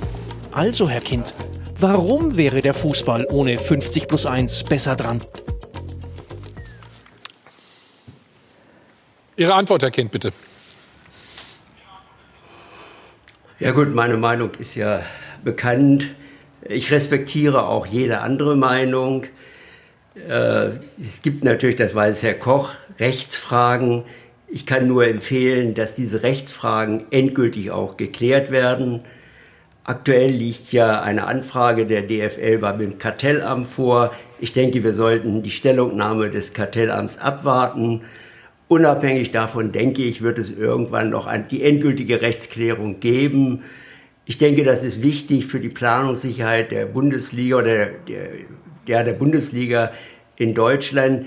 Denn wir sind ja eins der wenigen Länder, die diese 50 plus 1 Regel kennen. In England nicht, in Frankreich nicht, in Italien nicht, in der Schweiz nicht, in Österreich nicht, Polen, Russland und so weiter. Also ich denke, wir sollten endgültige Klarheit schaffen. Äh, ich persönlich empfehle, äh, dass sie fällt, weil für mich sind Bundesliga-Vereine Wirtschaftsunternehmen, wenn das so ist, muss das Wirtschaftsrecht gelten. Und dann gibt es natürlich viele Fragen einer Regelungstiefe, wenn 50 plus 1 fällt. Das lässt sich regeln, wenn man das will. Also ich denke, wir sollten nicht jetzt, aber in naher Zukunft diese Diskussion inhaltlich seriös einmal führen. Sehen Sie eine Verbindung, äh, Corona-Krise 50 plus 1? Nein, die sehe ich nicht, aber sie offenbart die Schwächen. Äh, denn ich kann das im Moment gar nicht beurteilen, wenn der steuerpflichtige Verein Bundesliga Fußball in einem gemeinnützigen Verein geführt wird, wie eigentlich das Insolvenzrecht greift und wie auch mögliche Staatshilfen überhaupt in diesem Fall sichergestellt werden könnten. Also da gibt es ja viele Fragen, die sich aus dieser Entwicklung ergeben. Bei Clubs, Sie haben das geschrieben oder hier beschrieben in dem Film, Abramovic, ja, der wird aber seinen Verein nicht Konkurs gehen lassen, weil er dann sein gesamtes Kapital verliert. Es sind einfach andere Denkansätze und Denkkulturen dahinter und er wird dieses Problem wirtschaftlich lösen und äh, entsprechend Kapital zur Verfügung stellen. Mhm. Aber Herr Kind, das würde mich mal interessieren, wenn wir dann mal losgelöst von Einzelmilliardären sprechen, sondern von Unternehmen als Investoren. Woher kommt denn Ihre Zuversicht, dass diejenigen dann die Spirale im Fußball nicht so weiterdrehen, dass es noch mehr auf Rendite ankommt und noch weniger Rückladen zur Verfügung sind? Ich sehe da ehrlich gesagt jetzt erstmal keinen Zusammenhang. Ja, ich unterstelle, ich, Ihre Frage ist ja begründet. Äh, aber ich unterstelle bei den Verantwortlichen, dass sie nach wirtschaftlicher Vernunft entscheiden. Bisher, das gebe ich zu, war im Sport häufig erkennbar, dass eher nach sportlichem Erfolg als nach wirtschaftlicher Vernunft entschieden wurde. Das ist immer deutlich auch risikobehaftet. Aber wenn ich mir VfL Wolfsburg ansehe oder auch Bayer Leverkusen, selbst das Beispiel RB Leipzig, das zeigt ja, dass hier diese Fragen mit Vernunft entschieden werden. Und ich habe eigentlich in meinem Berufsleben gelernt, dass Unternehmer oder Manager in der Regel doch äh, Entscheidungen der wirtschaftlichen Vernunft treffen. Was macht Sie denn so hoffnungsvoll? Aber es kann immer ja. auch Ausnahmeentscheidungen geben. Bitte? Was macht Sie denn so hoffnungsvoll, Herr Kind? Ich meine, das Ganze dauert jetzt ja schon ewig aus Ihrer Sicht. Ja gut, wir für Hannover haben ja eine Lösung geschaffen. Also für mich wäre das Problem sekundär. Ich halte es aber vom Grundsatz für empfehlenswert, hier eine klare und zukunftsorientierte Entscheidung zu treffen. Und äh, da könnte man jetzt, aber das führt zu weit, in die Details einsteigen. Ich denke, alle Dinge lassen sich sauber regeln, wenn man es will, und zwar konstruktiv. Okay, wir haben auch noch mal uns umgehört in der Liga bei Horst Held. Der hat äh, folgende Meinung dazu. also ich möchte mich mit Sicherheit jetzt hier nicht dastehen und für, für irgendwas äh, äh, dastehen. Das ist äh, am Ende vom Tag das Einzige, was ich sage. Übrig bleibt, äh, Held will 50 plus 1 öffnen. Ja, also äh, bei, bei, bei allem Respekt. Ich glaube aber trotz alledem, ähm, ja, dass man es immer sinnvoll ist, aus Krisen äh, ähm, das ganze System zu hinterfragen, dass man aus Krisen auch, auch lernen kann. Ähm, und trotz alledem bleibe ich Fußballromantiker äh, und möchte mir das auch nicht nehmen lassen. Aber in der Verantwortung, in der ich stehe und viele andere auch stehen, äh, ist es wichtig, durch so eine Situation auch seine, seine Lehren zu ziehen. Hm beißt sich so ein bisschen, Dirk. Ne? Einerseits Fußballromantiker, ist klar, verstehen wir alle irgendwie. Ne? Und dann ja. ich hab, ich hab, ich hab ähm, in seiner Funktion. Ich wollte mich eh gerade schon zu Wort melden, weil ja. ich hatte ein bisschen Bauchschmerzen, weil Herr Kind jetzt auch äh, Wolfsburg äh, permanent angeführt hat als, als Geldgeber, der immer da ist und mit sprudelndem äh, Geld, was, was nie endet. Äh, Wolfsburg hat auch Probleme, nee, VW äh, hat die äh, Produktion runtergedrosselt. Das heißt, man weiß auch nicht, wie es die Autobauer trifft jetzt in den nächsten Jahren. Finde ich jetzt ein bisschen äh, nicht das optimale Beispiel dafür. RB Leipzig haben wir gerade auch drüber gesprochen vorhin schon, äh, können offiziell auch nicht jetzt äh, elend, äh, end, endlos Geld äh, da reinbuttern, obwohl natürlich Dietrich Mateschitz natürlich genügend äh, Futter noch hätte und Kohle im, im, Hintergrund. Aber es zeigt ja auch im Endeffekt, dass auch nicht alles äh, da äh, heilvolle, glanzvolle Welt ist. Ne? Ja, und andererseits Aber das habe ich auch nicht gesagt. Das Sie haben zumindest äh, VW angeführt VW, als einen der Geldgeber, der, der das optimale Modell so gefunden hat, ja, wo das alles funktioniert. Ja, aber mit Vernunft. Ja, aber was ist, wenn die kein Geld mehr haben, ist die Frage. Was ist, wenn die Produktionsbänder stillstehen und da versiegt die Quelle? Das ist die Frage, die ich Ihnen gerne stellen möchte. Mhm. Ja, gut, also so weit würde ich jetzt bei einem VW-Konzern jetzt nicht gehen wollen, dass der in Konkurs, aber er stellt vielleicht anstelle von 100 Millionen dann nur noch 20 Millionen zur Verfügung. Und das muss bei den Planrechnungen der Saison dann berücksichtigt werden. Also das, was ich ja sage, Entscheidung der Vernunft. Und die muss sich auf wirtschaftlichen Entwicklungen natürlich anpassen. Aber Herr Kind, die entscheidende Frage ist doch, was ist wirtschaftlich vernünftiges Handeln? Jeder wird sofort zustimmen, dass im Profifußball wirtschaftlich gedacht werden muss, auch wirtschaftlich vernünftig gedacht werden muss. Aber da gibt es natürlich verschiedenste Ansätze. Wir zwei haben uns schon oft darüber unterhalten und ich denke, wir respektieren uns auch in unseren Positionen. Aber ein Herr Kind aus Hannover, Unternehmer in Deutschland, ist für mich ganz was anderes als jemand, der aus aus, aus Übersee oder aus der arabischen Welt kommt und äh, Fußballvereine in Deutschland aufkaufen kaufen möchte. Deswegen muss man klug und besonnen alle Fragen diskutieren, gerne auch ohne Denkverbote. Ja. Und Fußballromantiker sind wir an einem Punkt, und da bin ich es auch dass in Deutschland der Fußball auch davon lebt, dass die Fans, dass die Mitglieder äh, sehr viele Mitwirkungsrechte haben. Und jetzt muss dieses zusammengefügt werden. Kein Manchester-Kapitalismus, sondern eine, eine, eine vernünftige Form, dass Liquidität gesichert werden kann, dass Investitionen hineinkommen und dass trotzdem der Fußball jetzt nicht so ganz nebenbei völlig ausverkauft wird. Warum, dauert, warum dauert, das denn so lange, Herr Koch? Ich meine, wenn, wenn weil, die, ja. weil die Fragen eben sehr schwierig sind. Weil die Fragen eben sehr ja. schwierig sind und alles abgewogen werden muss. Hm. Viele Interessenlagen. Und ich bin Aber eben sehr dafür. Sehr, ja, bitte, natürlich, bitte. Hm? Ich teile die Einschätzung von Herrn Koch vollumfänglich. Aber ich möchte eine Anmerkung machen. Es wird immer dieses Feindbild, da kommen Chinesen oder Araber. Äh, ich weiß sowieso nicht, ob das uns äh, zusteht, äh, solche Zuordnungen zu formulieren. Aber man muss immer deutlich sagen, der Verein entscheidet, wem er Anteile verkauft. Und da beginnt natürlich auch die Verantwortung der Verantwortlichen der Vereine. Sie müssen entscheiden, will ich Gesellschafter aufnehmen, will ich dem 10% verkaufen, 30%, 50 oder 100%. Aber den Partner entscheiden Sie. Es ist ja nicht so, dass der vom Himmel fällt und sagt, ich übernehme einen Verein. Für mich ist doch ein Unterschied und deswegen kommt es schon darauf an, Dieses Herr Kind. Bild ist aus meiner Sicht. Weil Fußball ist einerseits Business, aber es ist auch Kulturgut. Und davon lebt der Fußball. Und genau deswegen hat er auch den Stellenwert. Und deswegen ist es für mich eben schon ein Unterschied, äh, ob ich ein Unternehmen habe, wo ich heute mal in München die Filiale schließen kann und in Hamburg neu aufmachen kann, oder ob ich Fußball habe als Lebensmittelpunkt in den Herzen der Menschen und vor Ort. Und das ist ein entscheidender Unterschied. Und deswegen ist die 50 plus 1 Diskussion, Herr Helmer, auch so kompliziert, weil wir auf der einen Seite für wirtschaftliche Liquidität mhm. und Finanzierbarkeit sorgen müssen, auf der anderen Seite aber nicht abschneiden dürfen an der Stelle, was nie passieren darf, dass Fußball die Sportart im Herzen der Menschen in Deutschland ist. Herr Koch, nur fünf, also ich bin der Überzeugung, nur 50 plus 1 wird die Lösung nicht sein und auf gar keinen Fall 50 plus 1 ist auch nicht die Lösung. Was Sie sagen, ich bin genauso ein Fußballromantiker wie Sie. Ich bin vielleicht noch ein bisschen älter, noch länger Fußballromantiker. Ich habe nur das Gefühl, dass sich die Dinge ein wenig auseinander driften und dass der Versuch, alles unter dem Dach, Fußball ist Kulturgut, der Fußball, ich fürchte, den Fußball wird es nicht mehr lange so geben und als Lebensmittelpunkt für alle der ganze Fußball. Ich glaube, dass der Fußball in Sparten sich aufsplitten wird. Und ich glaube, es wird einen, ein amerikanisches Modell geben, Profifußball ganz oben.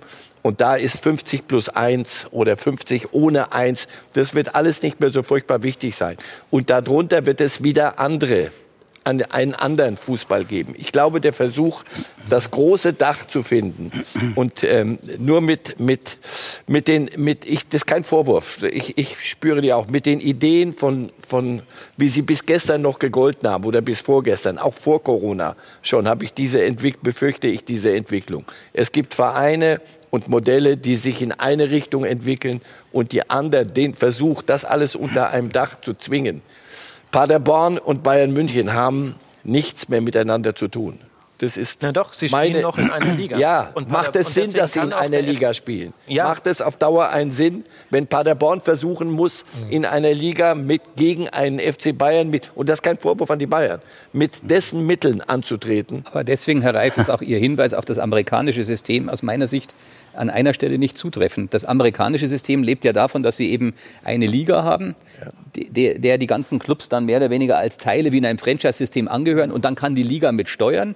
Was wir ja erleben über die Rookie-Systeme Und sie kann ähnliches. Salary Cap machen So, und und deswegen ist der Hinweis auf Amerika eben, eben gerade nicht geeignet, um das deutsche Modell zu erklären oder auch zu verbessern. Nein, weil aber das haben wir ja gerade nicht. Aber ist es nicht das, worauf es hinausläuft für bestimmte Clubs? Also ich werde jedenfalls bis zum letzten Blutstropfen dafür kämpfen, dass es dazu nicht kommt. Ich möchte, dass Fußball verbunden viel bleibt. Erfolg Dann fragen wir Herrn Kinter noch mal, was er befürchtet oder glaubt.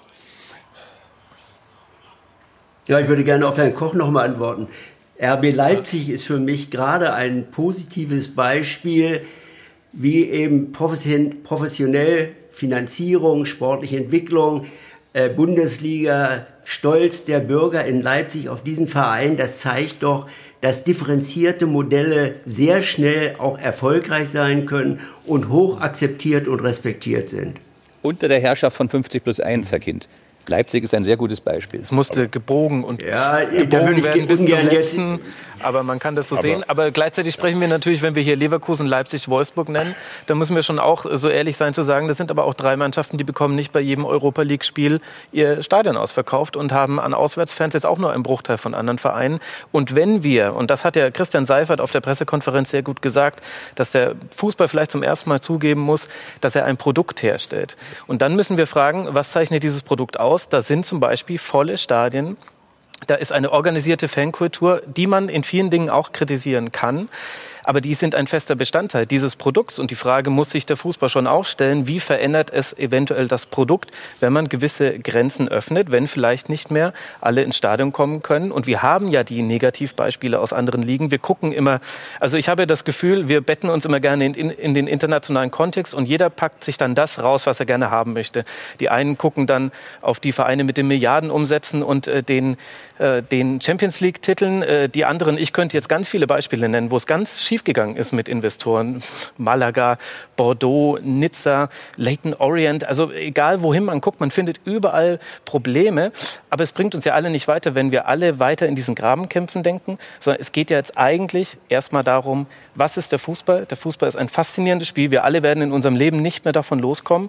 Und der Fußball lebt aber auch davon, dass alle Beteiligten an ihm partizipieren können. Und diese Partizipation, die sollte man nicht zu Ungunsten oder zugunsten von wirtschaftlichen Interessen aufbrechen.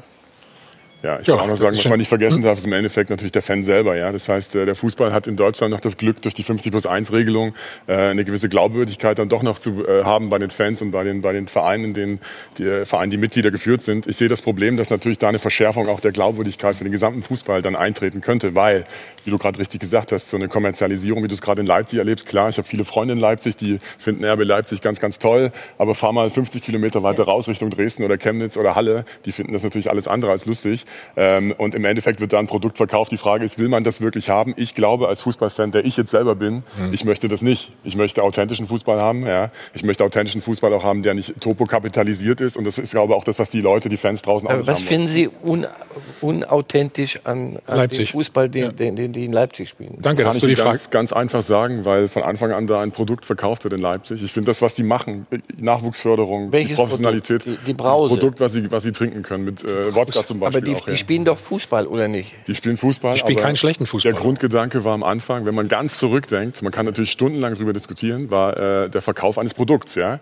Aber Und, doch, mir ist doch ein Investor lieber, der, der, wo eine Win-Win-Situation entsteht. Aber also, mir sind Investoren, die mit, mit, mit heißem Herzen rangehen, fürchterlich verdächtig. Da bin ich ganz bei Herrn Kind. Aber, aber, aber, aber noch mal ganz kurz. Wenn einer mit klarem Verstand ja? hingeht und sagt, pass auf, das ist das, was ich anzubieten habe, daraus möchte ich für mich das rausholen und ihr bekommt dafür das. Ja. Gucken Sie sich das Trainingszentrum in Leipzig an. Ich aber, finde, dass das aber ein Punkt ganz kurz, wenn ich ein, ein, ein, äh, eingreifen nochmal darf, das ist mit, mit Leipzig das Produkt, was von Anfang an im Mittelpunkt stand, was irgendwie äh, äh, gedacht wurde, überlegt wurde, wie kann man es am besten hochbringen, natürlich mit Fußball, hat natürlich auch RB Leipzig davon profitiert von der Lage in Sachsen, im gesamten Ostfußball. Das heißt, der liegt total tot am Boden. Ja? Äh, es wurde vom Ostfußball, wenn ich das noch kurz sagen darf, wenn ich das noch kurz zu Ende führen kannst darf. Kannst du gar nicht vorwerfen. Ne? Im Endeffekt wurde aber eine Schneise genutzt, da reinzugehen. Und, aber wir müssen uns doch versuchen, wieder zusammenzuführen. Sonst, äh, bei 50 entfernen wir uns gerade auseinander. Dabei liegt die Wahrheit wahrscheinlich auch hier ziemlich in der Mitte. Mag sein, dass das der Anfangspunkt war. Heute ist Leipzig, profitiert die ganze Region dort extrem davon, dass mit RB Leipzig so ein Spitzenclub äh, sich entwickelt hat. Und deswegen, die Wahrheit liegt in der Mitte. Investitionen, natürlich sind die wichtig. Herr Kind hat es ja in Hannover auch mit, mit vorgemacht. Er hat ja gesagt, er hat auch seine Regelungen gefunden. Und deswegen eine Verteufelung von solchen Clubs ist der völlig falsche Weg. Das Gleiche gilt für Hoffenheim, für das Engagement von Herrn Hopp. Ja, nee, es sollte keine Verteufelung sein, aber nur ein Gedankengang, äh, wo man überlegt, wo geht es da noch hin. Das heißt, ich möchte keine komplette Turbo-Kommerzialisierung haben im Fußball, äh, wo alle Vereine dann nur noch von irgendwelchen großen Sponsoren es nicht äh, alle Vereine glaub, unterhalten werden. Das heißt, man muss mit Bedacht und Intellekt rangehen. Klar. Ich glaube, eure Standpunkte sind soweit klar. Ähm, lasst uns Herrn Kind noch fragen, weil er gleich äh, los muss. Herr Kind, äh, was glauben Sie in zwölf Monaten? Wo stehen wir? Wo steht der Fußball? Ja, ich kann es nur noch mal wiederholen. Erst einmal haben wir eine aktuelle Liquiditätskrise. Ich habe jetzt auch in der Diskussion keine wirklich konkreten Vorschläge. Ich will Sie auch nicht überfordern, Sie können sie auch nicht machen, aber ich habe keine konkreten Vorschläge gehört.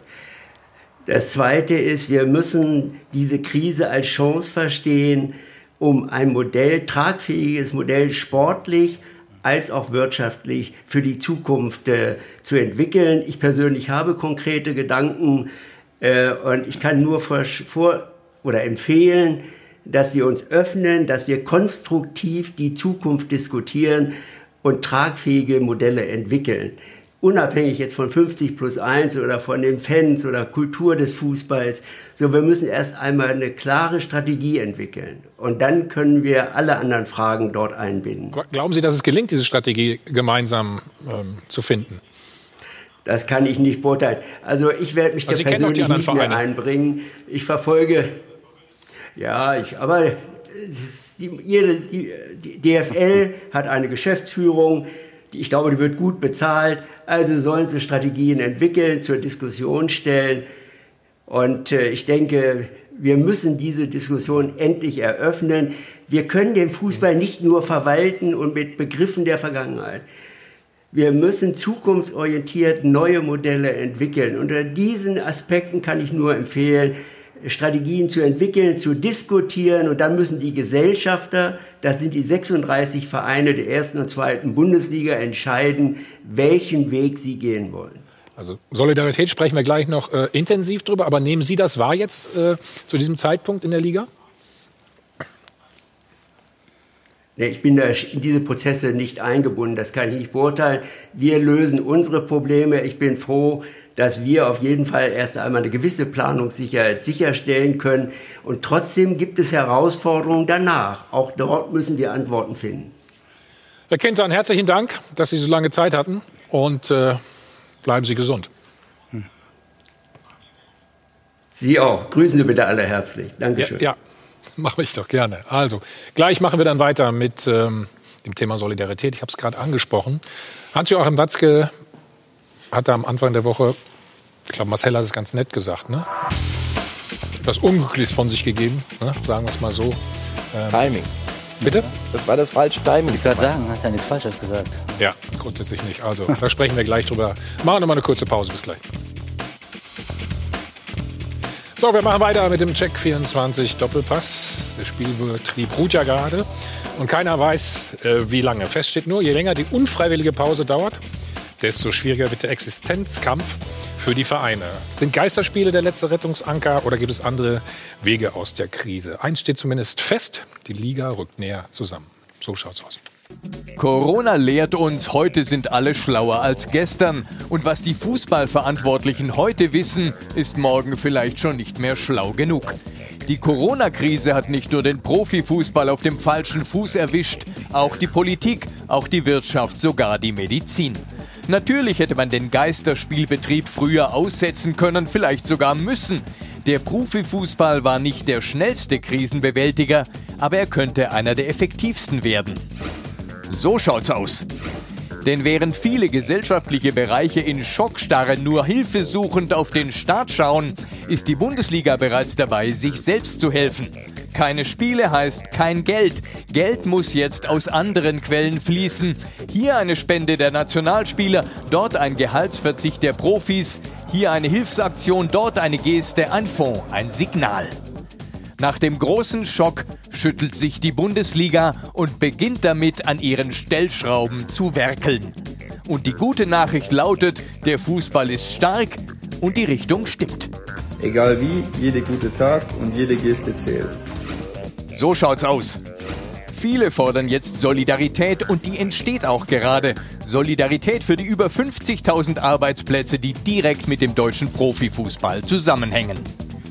Das sind nicht nur 22 Spieler auf dem grünen Rasen, sondern es sind ganz viele Menschen, deren Existenz davon abhängig ist. Manager, Clubs, Berater und Funktionäre, viele erkennen, dass man den Ast, auf dem man sitzt, nicht abhacken sollte. Kein Club ist schuld an dieser Krise. Krisenbewältigung bedeutet daher, dass alle zusammenstehen, weil alle überleben müssen. Wir müssen in solchen Zeiten aufeinander schauen. Und wenn das gelungen ist und alle Clubs nach Corona wieder schnaufen können, dann müssen alle überlegen, wie man zukünftig sicherstellt, dass einen die nächste Krise nicht mehr so heftig auf dem falschen Fuß erwischt. So schaut's aus. Was sagt der Krisenmanager dazu? Solidarität, äh, sagt der Krisenmanager, funktioniert, äh, wenn alle letztendlich das Gefühl bekommen, äh, dass sie es am Ende auch packen durch Solidarakte, welcher Art auch immer. Äh, wenn das nicht der Fall ist und jemand hat das Gefühl, ich bleibe dabei auf der Strecke, ist mit Solidarität sofort zu Ende und jeder denkt wieder nur an sich.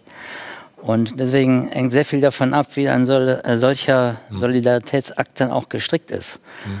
Ja, und äh, das weiß ich noch nicht. Das höre ich jetzt zum ersten Mal. Das ist natürlich sehr löblich, äh, was Kimmich und Goretzka da machen. Aber das ist dann ein Betrag, der geistert durch die Welt. Was ist damit? Habe ich da jetzt als Verein, habe ich da was davon?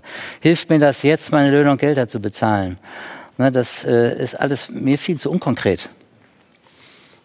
Ja, es kann ich weiß Effekt, ja, mhm. nur eine Summe sein aus Solidaritätsgedanken, äh, als Zusammenschluss von verschiedenen Vereinen, die da eine gute Idee entwickeln. Wie die aussieht, äh, kann keiner im Moment richtig sagen. Ich weiß nicht, vielleicht der Koch kann vielleicht dazu mehr sagen. Aber ein anderer Punkt ist natürlich Gehaltsverzicht. Äh, ich habe es bloß gelesen, bei Dresden haben die, die Spieler bis zum Sommer auf 300.000 Euro verzichtet, um eben die Angestellten des Vereins zu unterstützen, was ich gut finde. Also es ist ein großes Puzzleteil, was dann irgendwie zusammengefügt wird. Im Grunde macht ja jeder jetzt äh, äh, mal einen Kassensturz. Das ist ja auch Exakt. richtig. Das ja. muss ja jeder Geschäftsführer. Das wurde auch beschlossen, glaube ich jetzt. Ne? Was? Das wurde ja beschlossen. Ja, das wurde, ja, ja, ja, das, auch wenn es nicht beschlossen DFL. worden wäre, also das, äh, die sind ja in Ganz Haftung. Mhm. Die Vereinsvorstände und die Geschäftsführer und Vorstände sind in der Haftung, auch insolvenzrechtlich in der Haftung, und zwar jeden Tag. Die müssen jetzt gucken, wie weit komme ich mit der Liquidität. Bin ich vielleicht eigentlich zahlungsunfähig? Muss ich einen Antrag stellen? Der wird ja vielleicht jetzt ausgesetzt, aber auch nur unter strengen Bedingungen wieder. Also das ist ein ganz heißes Pflaster derzeit für, äh, für das Management. Also Und die können nicht auf Solidaritätsfonds hoffen oder setzen. Die müssen sagen, das habe ich heute zu bezahlen und das habe ich heute noch in der Kasse. Und das ist bei den meisten, glaube ich, äh, ein, jetzt schon ein Missverhältnis. Mhm. Ja, das äh, gab jetzt eine, ein nettes Statement großen Sportmagazins. Äh, äh, da wurden die Erstligisten mal so, so screened, wie lang kommt wer.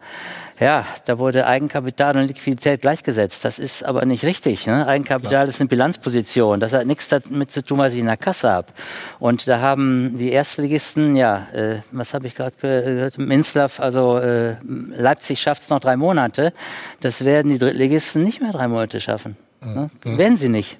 Und dann ist mit Solidarität wahrscheinlich zu Ende, wenn ich nicht äh, konkret als Geschäftsführer eines Drittligisten oder Zweitligisten auch gesagt kriege, da ist der Fonds und aus dem Fonds bekomme ich jetzt das Geld, um meine Gelder zu zahlen oder meine Miete oder sonst welche Ausgaben. Ne? Also ist eigentlich schon viel zu spät.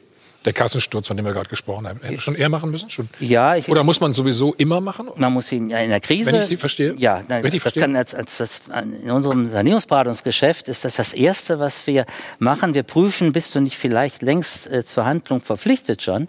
Viele sind das auch, die sind schon über die Zeit. Aber wenn sie es noch nicht sind, man muss laufend eine Liquiditätsplanung machen, eigentlich täglich, um zu gucken, ist das schon ein Ungleichgewicht und habe ich Handlungspflichten, um meine eigene Haftung zu vermeiden. Aber sagen Sie doch mal, das würde mich aus Ihrer Praxis interessieren. Wie wichtig ist denn dafür Planungssicherheit, auch was jetzt die nächste Saison angeht? Denn das große Problem, vor dem ja alle stehen, ist, dass alles im Ungewissen ist. In ganz vielen Dingen haben wir ja im Grunde die halbe Sendung über schon thematisiert. Das heißt, man weiß nicht, wie verhalten sich Sponsoren, wird nochmal gespielt. Wäre es jetzt für die Vereine, bei denen es kritisch aussieht, vielleicht sogar eine zwar harte Realität, aber planungstechnisch eine Wohltat, wenn man sagen würde, für dieses Jahr rechnen wir nicht mehr mit Spielbetrieb. Wir rechnen auch einfach gar nicht mehr damit, dass die Saison weitergeführt wird, weil dann hat man zwar ein sehr schlimmes Szenario, aber eines, auf dem man kalkulatorisch aufbauen und planen kann. Ja, aber möglicherweise dann auch schon ein tödliches. Ne? Ja. Also wenn der Aber Spielbetrieb in diesem Jahr gar nicht mehr stattfindet, äh, dann ist äh, auch jede Planrechnung sehr schwierig. Mhm. Also man kann äh, un- Unternehmen, die nun ganz auf Kante gestrickt sind, Mhm. äh, vielleicht auch nur empfehlen, äh, sich in ein Insolvenzverfahren zu begeben. Ja, das muss ja nicht das Ende sein. Das gibt's, haben andere ja auch schon gemacht, Insolvenzplanverfahren. Man kann die in Eigenverwaltung machen, dann macht man es im Grunde in eigener Regie unter dem Schutz äh, der Insolvenz mit gewissen Liquiditätssegnungen, die der Gesetzgeber ja sogar noch mitgibt, vielleicht auch nur um Zeit zu gewinnen. Äh, Man muss allerdings dann auch ein, natürlich ein Planszenario aufwerfen. Das ist die große, das große Problem derzeit, äh, weil man nicht genau weiß, wann kann man eigentlich wieder mit regelmäßigen Einnahmen rechnen. Aber, da muss man ein bisschen kreativ sein und muss einfach mal sagen, ich setze mir jetzt einen Zeitpunkt. Mhm. Wir setzen uns ja auch einen Zeitpunkt, wenn wir sagen, doch, ab dann sind Geisterspiele wieder möglich. Das ist dann mein Zeitpunkt. Ab dann rechne ich wieder mit, äh, mit Umsatz. Ja. Und dass die Kosten dagegen laufen, das kriege ich schon Ich glaube, das haben wir soweit verstanden. Ähm, Markus Söder hat Folgendes gesagt. Äh, Herr Koch, da möchte ich Sie mal mit konfrontieren. Sie haben das sicherlich auch gelesen. Ja, bei so vielen Millionen, ich, ja, ach, ich drehe mich einfach mal um, ne? die da jedes Jahr verdient werden, ist Solidarität gefragt. Nicht nur von den Vereinen, sondern auch von den Spielern. Solidarität, Herr Helmer, ist insgesamt gefragt. Aus meiner Sicht mindestens in vierfacher... Ist nicht von mir das Zitat, ne? wissen Sie. Ja, aber Herr Söder hat ja, äh, hat ja mit dem, was er da sagt, durchaus recht. Aber ich glaube, es muss viel breiter gesehen werden. Solidarität ist aus meiner Sicht mindestens in vierfacher Hinsicht zu, äh, äh, notwendig. Erstens Solidarität innerhalb der Bundesliga. Zweitens Solidarität innerhalb des gesamten Fußballs. Lassen Sie mich den Satz sagen, als erster Vizepräsident für Amateurfußball. Wir haben 25.000 Fußballvereine. Die meisten äh, sind Breitenfußball. Da gibt es Ja. auch ganz viele Menschen, die nur ein paar Euros als Jugendtrainer zum Beispiel verdienen, die, die sich ihr Studium finanzieren, Senioren, die sich für ganz wenig Geld im Verein engagieren und trotzdem ihre Rente aufbessern. Das müssen wir alles mit im Blick haben. Und die, die, die Vereine, die es am allerschwierigsten haben, das sind die, Amateur, die entgeltorientierten Amateurspitzenclubs in der Oberliga, in der Regionalliga. Die haben nämlich überhaupt keine Fernsehgelder. Dritte Liga, ganz schwierig, die leben extrem von Zuschauern. Drittens, wir brauchen Solidarität im gesamten Sport. Es geht nämlich nicht nur um Fußball, ähm, sind viele andere Sportarten betroffen. Und viertens, wir brauchen Solidarität in der gesamten Gesellschaft. Und wenn der Fußball sich insoweit auch gesamtgesellschaftlich solidarisch verpflichtet fühlt, und das tut er aus meiner Sicht in den letzten Tagen, vor allen Dingen auch dort, wo er sich einbringen kann, dann äh, glaube ich, dann wird auch die Gesellschaft bereit sein, äh, neue Planspiele zu entwickeln. Und das, was Sie vorhin angesprochen haben, ist ja sehr stark auch von der aktuellen Gesetzeslage motiviert. Insolvenzrecht und ähnliches. Wenn im Herbst keine Zuschauer in die Stadien kommen, dann können im Herbst auch noch nicht die Menschen in die Hotels, dann können sie noch nicht in dem Maße in die Restaurants. Und dann werden wir eine Situation haben, die die aktuelle Rechtslage sich überhaupt nicht vorstellen konnte. Und dann Absolut, wird ja. an vielfacher Stelle nachjustiert werden müssen. Auch wird ja schon mit begonnen. Ja. Wird auch mit begonnen, auch für den Fußball. Und wenn wir uns so aufstellen, in vierfacher Hinsicht und solidarisch zeigen, dann wird auch die Gesellschaft und die Politik bereit sein zu erkennen, dass der professionelle Spitzenfußball, Nationalmannschaft gehört da auch mit dazu, ja. einen extrem großen Beitrag auch leisten kann. Für all die Menschen, die am Fußball hängen, von denjenigen, die Millionengehälter haben, bis zu denjenigen, die sich vielleicht nur 200 oder 300 Euro im Monat zuverdienen, indem sie am Wochenende in den Stadien, äh, zum Beispiel im Eventbereich mit engagiert sind. Mhm. Insofern war das ein bisschen sehr populistisch von Söder, auf, auf, eine, auf eine Sparte zu gucken. Die Spieler, die, die, die verwöhnten Millionäre. Ähm, er ist, wie ich finde, äh, eines Besseren belehrt leider. worden in den letzten äh, Tagen. Lewandowski heute, lese ich, eine Million. Das ist mir wurscht, die Zahlen will ich gar nicht nennen. Das muss ich den einen besser stellen als den anderen. Nur es gibt sehr wohl auch äh, unter der kickenden Bevölkerung welche mit, mit äh, ein paar Gehirnzellen, die spüren, dass sie viel davon profitiert haben, Profis. Ja und auch ein bisschen was zurückgeben. Damit werden sie die Vereine nicht, die werden, die Spieler werden die Vereine nicht Retten auf gesunde also. Füße stellen wieder. Aber den Angestellten, das was auch der, der so verteufelte Profisport in Amerika, sehr viele Profis dort haben begriffen, pass auf, ich bin hier, aber ich bin hier auf der Platte und da draußen putzen sie meine Schuhe und, und machen das und das und das. Denen muss ich helfen, die davon leben. Und wenn wir das geregelt haben, erstmal im Kleinen, ja dann gerade gesagt, äh, wenn wir uns den, den mit, mit, mit, Lewandowski, Goretzka und so weiter, ja. Kimmich, ganz tolle Aktionen, wie ich Großartig. auch finde persönlich. Das das richtige Zeichen, das ja. sind Symbole. Natürlich, damit werden wir die gesamtwirtschaftliche Situation nicht lösen. Im, im Aber in solchen Zeiten brauchst du, wie ich finde, Sie können mich eines anderen belehren. Ich finde, du brauchst auch die, die richtigen Worte zur richtigen Zeit. Du brauchst eine Führung und du brauchst auch Symbole hin und wieder, um wieder durchatmen und. Und es kommen immer mehr jetzt nach, ja. Ne, muss man ja sagen. Nur, die wirtschaftliche Wirkung muss daraus. Ne? Wenn ja. von, der, von der Million, die jetzt irgendjemand gespendet hat, äh, beispielsweise die Löhne und Gehälter dann für der Angestellten ja. für einen Monat oder gesichert zwei gesichert sind, das ist ja was. Hm? Richtig. Ne? Aber wenn ich das noch kurz ausführen darf mit Lewandowski und, und Kimmich und, und Goretzka, Goretzka, Entschuldigung, ganz tolle Aktion, aber im Endeffekt doch ein Tropfen auf den heißen Stein, oder? Weil wir, von was reden wir eigentlich von der Summe im Worst-Case-Szenario? Ist es ein Milliardenbetrag oder ist es noch mehr? Hat das die DFL schon auf der Liste drauf? Was das sein könnte, was da in dem Solidarfonds zusammenkommen muss?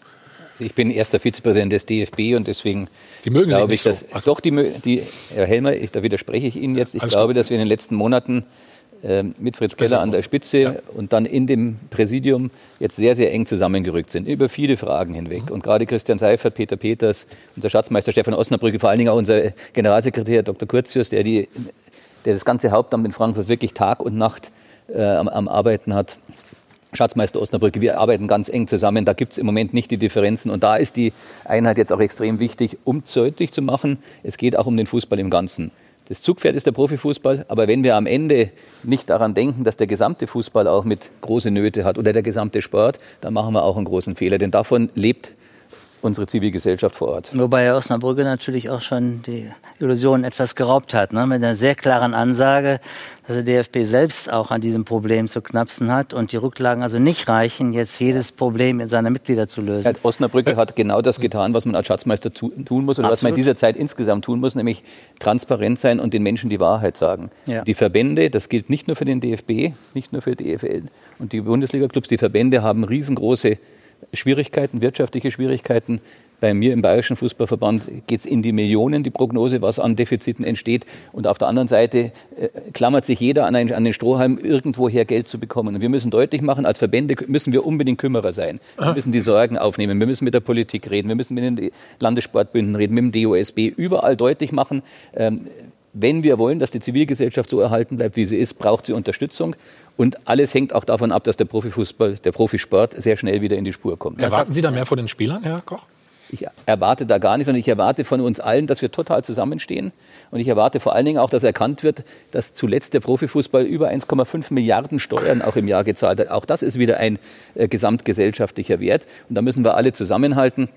Und das, was äh, Spieler wie Herr Lewandowski jetzt gemacht haben, das ist natürlich ein Stück weit symbolhaft. Aber Symbole sind manchmal unglaublich ja. wichtig, um ja. einfach Schwung in. Äh, aber glauben Sie, dass der Fußball das selber stemmen kann mit einem Solidarfonds? Oder muss der Staat auch irgendwie gefordert sein, dann zu sagen, äh, äh, da Geld reinzugeben? Ich glaube, wir sollten uns einig sein, dass die, die Frage der Bezahlung von, von Spielern auf gar keinen Fall ein Thema der Gesellschaft oder des Staates ist. Nee. Die Frage des Erhalts von Arbeitsplätzen wo ganz wenig, die Menschen, die im, Fanclub, im, im Fanshop hinter der Theke ja. stehen oder all die anderen, da, da, möchte ich dafür kämpfen, dass die auch nicht in die Arbeitslosigkeit jetzt geschickt werden. Das ist auch ein Teil von Solidarität. Ich glaube, das ist der haben, wichtige Punkt. Max, warte, wir haben, wir, haben, wir haben ein gutes Beispiel dafür.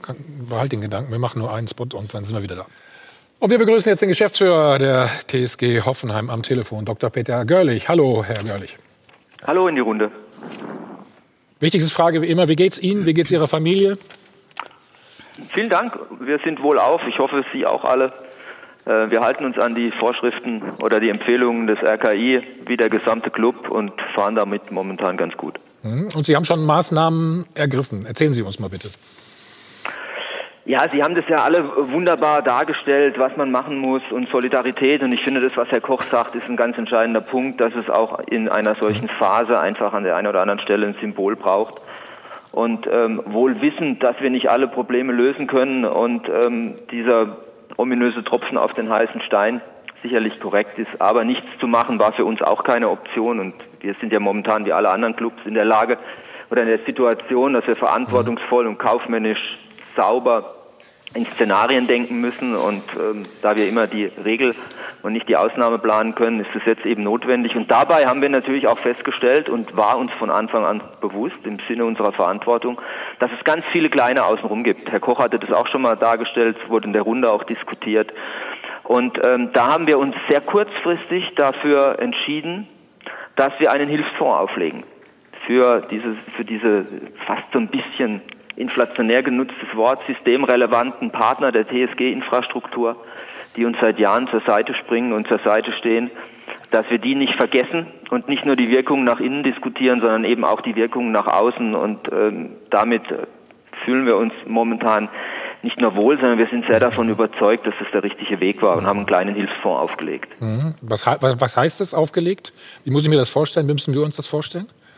Also wir haben ähm, im Rahmen der ähm, angesetzten Spiele ohne Zuschauer und so weiter, Dauerkartenrückerstattungen, ganz viele Menschen erlebt, die gesagt haben, wir möchten gar kein Geld zurückhaben, sondern können wir es irgendwo einzahlen, können wir helfen, ähm, können wir, und da haben wir unsere Mannschaft angesprochen, könnt ihr euch vorstellen, dass wir in dieser Krise den Menschen um uns herum helfen, haben da eine absolut positive Resonanz erfahren.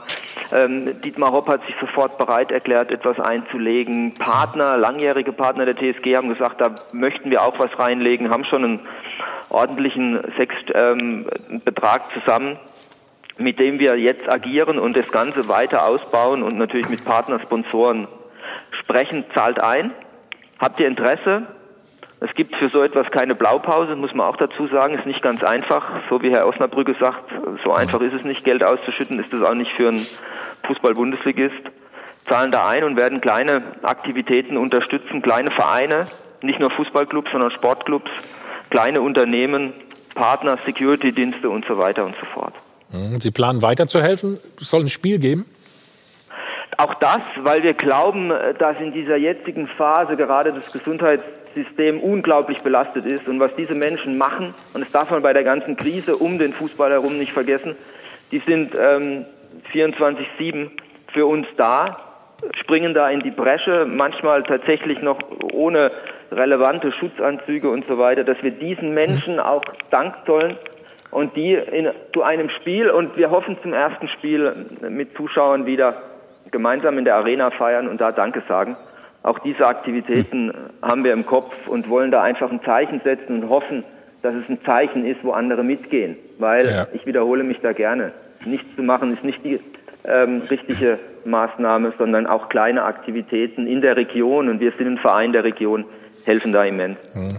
Herr Koch, sind das genau die richtigen Schritte, die, Sie, die wir die ganze Zeit angesprochen haben? Ja, natürlich. Symbole sind extrem wichtig. Wieder Symbole, genau. Hm. Sind extrem wichtig. Und äh, Christian Seifert hat vor ein paar Tagen gesagt, das erste Mal, wenn ein Fußballstadion wieder Zuschauer haben wird bei einem Spiel, dann wird die deutsche Bevölkerung das Gefühl haben, es geht jetzt insgesamt wieder weiter. War doch auch so ein bisschen damals mit der WM 1954. Mhm. Was hat das für einen, für einen neuen Schwung in die Gesellschaft reingebracht? Wir brauchen Symbole, wir brauchen zueinander stehen und wir brauchen auch Hoffnung. Und ähm, ich glaube, das wird dadurch zum Ausdruck gebracht und das ist ja eben auch deutlich gemacht worden. Im Moment müssen wir an all die Menschen, die, no, es sind alles No-Name-Menschen, aber in Wahrheit sind es alles Heroes. Und an die müssen wir in dieser Minute am meisten denken. Und es sind dann nämlich auch mehr als Symbole. Das finde ich schon an der Stelle nochmal wichtig zu sagen. Wenn eben die Umverteilung, die jetzt stattfinden muss, innerhalb der Vereine, innerhalb der Gesellschaft, wenn die zugunsten der Schwachen geht, zu jenen, die jetzt wirklich existenzielle Krisen haben, jenseits von Unternehmen, dann, dann ist es eben mehr als Symbolik. Also wenn der Caterer, der bei Hoffenheim jetzt dann seine Angestellten bezahlen kann durch diesen Fonds, dann ist das kein Symbol mehr. Wenn die Münchner Tafel zum Beispiel durch Wikick Corona von äh, Josua Kimmich und Leon Goretzka ihren Betrieb aufrechterhalten kann, ist das kein Symbol. Also das, mhm. das stimmt, aber ich finde, wir sollten, wenn es darum geht, jetzt eben diejenigen, die es jetzt aktuell betrifft und dann natürlich auch Klinikpersonal und so weiter, das ist dann auch keine Symbolpolitik mehr. Deswegen finde ich das dann fast zu, zu mhm. klein dargestellt. Und das ist ja das, was gerade passiert. Ganz im Gegenteil, das wollte ich eben damit auch gesagt haben. Und wichtig ist auch, jetzt nochmal auch nach Hoffenheim gesagt, Wer auch ganz extrem darunter leidet, ist der gesamte Amateurfußball in Baden. Denn wenn das Stadion ja. in, in, Hoffenheim leer ist, gibt es keine Zuschauerabgaben, hat der Badische Fußballverband extreme Probleme, kann deswegen auch den Vereinen so genau. nicht helfen, muss die womöglich noch, auf, noch äh, auffordern zu unterstützen. Und deswegen meine ich eben, Solidarität muss in vielfacher Hinsicht gedacht werden. Und natürlich müssen wir auch an die vielen Amateurvereine mitdenken. Herr Görlich, wie ist denn der Austausch mit den anderen Vereinen? Gab es da schon Feedback? Ja, also der Waldhof hat sich bei uns ganz prompt gemeldet, der Herr Komp, und hat gesagt, das findet er eine sensationelle Situation. Wir haben ganz viel Kontakt, auch ähm, unter den baden-württembergischen Vereinen momentan welche Möglichkeiten gibt es dann noch? Aber natürlich, wir sind der Verein der Region, wir sind sehr lokal, lokal tätig. Da gibt es sehr viel Austausch, da gibt es ganz viele Aktivitäten, die da gemeinsam geplant werden für die ältere Bevölkerung, die als Risikogruppe gilt. Äh, vom Einkaufsservice kann man da irgendetwas machen, können wir da Unterstützung haben. Also da, da ist wirklich sehr erfreulich, wie so eine Gesellschaft zusammenrückt und es geht ja am Ende des Tages auch um Überwinden von Angst, ja, nicht um das Provozieren von neuen Ängsten und nicht nur in dieses Corona-Schicksal sich zu ergeben, sondern wir müssen und dürfen das in unserer Rolle als Fußball-Bundesligist mit den Partnern auch an der einen oder anderen Stelle so ein bisschen Zuversicht geben in dieser harten Zeit. Ja. Herr Görlich, vielen Dank. Nicht so pathetisch sein. Ja, vielen Dank. Tolle Aktion. Weiterhin Danke. alles Gute, bleiben Sie gesund. Bleiben und wir sehen uns im Doppelpass, ne? Gehe ich von aus. Auf jeden Fall. Ade. So, jetzt schauen wir noch mal den, äh, ja, tschüss, äh, den Geschäftsführer der DFL, Christian Seifert. Beteiligten, heute war wichtig zu betonen, dass wir in nächster Zeit nicht nur eine finanzielle Solidarität an den Tag legen müssen, sondern vor allem auch eine moralische und emotionale Solidarität. Das beinhaltet auch, dass nicht ein Club etwas tut und positioniert sich damit so, dass er indirekt andere unter Clubs unter Druck setzt. Es geht jetzt nicht mehr darum, wer in der Öffentlichkeit am besten dasteht, sondern es geht für die Bundesliga und zweiten Bundesliga-Clubs ums Überleben. So, ganz klare Stellungnahme, Aussage. Laura, du bist nochmal dran, bitte. Ja, wenn wir die Spieler schon gesprochen, die sich eben vielseitig genau. engagieren, auch mit Initiativen, die sie eben gegründet haben. Äh, das ist natürlich ein ganz äh, großes Thema. Und Mainz 05 zum Beispiel hat heute auch bekannt gegeben, dass eben die Mannschaft auf Teile des Gehalts verzichten wird. Also auch da ähm, wurde was geleistet, um eben gerade die Jobs innerhalb des Vereines eben zu sichern. Wir haben gemeinsam mit Bundesliga-Barometer eine Umfrage ins Leben gerufen, eine repräsentative Umfrage. Da ging es eben auch um diese Frage, finden Sie es richtig, dass die Profis auch einen Beitrag zum Überleben ihres Clubs leisten? leisten sollen. Und das war ziemlich eindeutig das Ergebnis. 98,9 Prozent plädieren nämlich dazu, dass oh, eben die ähm, Spieler auf Gehalt verzichten sollen, um eben Arbeitsplätze in ihrem Verein zu sichern, um eben den Verein vielleicht sogar äh, vor der Insolvenz zu retten. Also das sehr eindeutig. Und wie Sie zu Hause, wir wollen natürlich auch noch die Frage der Woche aufklären. Sie zu Hause haben mitgemacht. Wird die Corona-Krise den Fußball verändern? Das haben Sie gesagt. Gut, ich hoffe, dass diese Geldblase im Profifußball platzt und dass der letzte Verein endlich mal kapiert, dass er in guten Zeiten auch mal ein paar Rücklagen machen muss. Der Fußball wie die ganze Welt wird sich nach dieser Krise arg ändern. Ich hoffe aber zum Positiven, dass die Gehälter und vor allen Dingen die Riesentransfersummen sich wieder mal normalisieren und dass wir einen Zusammenhalt im Fußball haben, dass wir so eine Größe wie Hopp, der Sensationelles leistet, auch ehren. Wir erinnern uns alle an den Selbstmord von Robert Enke. Danach hieß es, es wird alles anders. Es wurde nichts anders und so wird es auch nach Corona sein. Die Millionen werden fließen. Eine Änderung sehe ich nicht. Marcel, du wolltest gerade noch wollte sagen, gut, dass Was sagen, ja. Goretzka, Kimmich, Lewandowski und andere nicht erst auf diese Umfrage gewartet haben. Ja, das 98,1 War eine rhetorische finden. Frage, war. Ja, das war eine rhetorische Dafür bin ich, bist nicht überrascht. dafür bin ich du damit sehr sagen? dankbar. Nein, ich bin, ich bin zum Glück nicht überrascht. Und ich finde es, das einzuklagen und sagen, die Spieler müssen, nochmal, was ich vorhin gesagt habe, es gibt, soll komischerweise auch unter Fußballspielern welche geben mit, mit Sinn und Verstand und die wissen, was sich gehört. Und Es ist insofern, ich ziehe meinen Hut, aber ich bin nicht überrascht, um Himmels Willen, was passiert denn Und da? die haben auch Fantasie, das darfst du nicht vergessen. Ne? Du, du hast sie schon gesehen, ne? die Klopapier-Challenge, ne? die im Ja. Moment läuft. ja. Gut. Hier sehen wir es nochmal. Ja.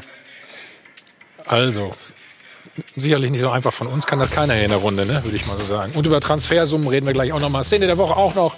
Machen nochmal eine kurze Pause. So, wir sind wieder da beim Check 24 Doppelpass und äh, haben noch was Schönes für Sie, die Szene der Woche. Ja, die Szene der Woche logischerweise nicht auf dem Platz stattgefunden am Spieltag, nein, sondern im Wohnzimmer zu Hause. Es gibt nämlich via Social Media die Klopapier Challenge. Also viele Stars haben da mitgemacht. Heißt also Klopapier möglichst lange hochhalten. Dann kann man die nächsten nominieren, da mitzumachen und dann auch noch ein schönes Schüsschen ablegen. Also da haben wirklich sehr, sehr viele mitgemacht. Beim einen oder anderen, also gut bei den Fußballern, dass es da relativ gut aussieht, kann ich mir vorstellen. Ich weiß nicht, wie es bei Thomas aussieht. Kannst du das auch schon? Hast du auch schon mitgemacht, Thomas? Bitte? Hast du auch schon mitgemacht? Haben kein Toilettenpapier mehr. Ach so. deswegen, deswegen wahrscheinlich. Also die Klopapier-Challenge, eine schöne Sache. Wir haben noch eine andere schöne Sache, nämlich Toni Kroos. Der hat sich was ganz Besonderes überlegt, hat, das heißt dann Tonis Home Challenge, um genau zu sein. Also er ruft via Social Media, wir können uns das mal anschauen auf seinem Social Media Kanal hier, auf, eben mitzumachen. Jeden Tag zeigt er eine Übung, die danach gemacht werden soll. Man soll ihn dann eben taggen, wie es so schön heißt, also markieren. Und ähm, ja, jeden Tag verlost er dann auch noch einen schönen Preis, den man gewinnen kann. Und er fordert eben damit die Leute auf, zu Hause zu bleiben. Man Oh, kann das, sich das irgendwie. wir auch. Das wir auch. Ja, dann Oder? kannst du ja mitmachen. Ne? Also mal eine schöne Idee, einfach zu zeigen, ich bin auch zu Hause und ich habe ein paar Ideen, was man da so machen kann. So, Marcel, zum Schluss noch eine sportliche Frage. Was kosten jetzt Sané, Harvard? Die interessieren mich weniger, weil ich glaube, ob es da um 10 oder 20 Millionen so, das sind Monopoly-Zahlen, das lass mal. Aber was ich nicht gut fände, wäre, wenn größere Clubs, die es eher noch haben werden am Ende, bei den Kleinen richtig shoppen gehen und sagen, jetzt gibt's hier Schnäppchen. Und die Kleinen müssen, die kleinere, müssen alles, was sie haben, auf den Markt werfen, um zu überleben. Das wäre ausgesprochen unsolidarisch. Ich glaube, dass bei, bei Harvard Sané wird es sich nivellieren in einem oder ein bisschen senken in einem Bereich, der für uns möglicherweise nicht so furchtbar wichtig ist. Und Leverkusen und Manchester City werden danach trotzdem möglicherweise auch mit 10 Millionen weniger über die Runde. Also in diesen Zeiten alles ein bisschen anders. Ne? Wir haben trotzdem unser alkoholfreies Bier hier, aber aus Flaschen. Danke an die Runde. Vielen Dank, Herr Koch. Danke an euch.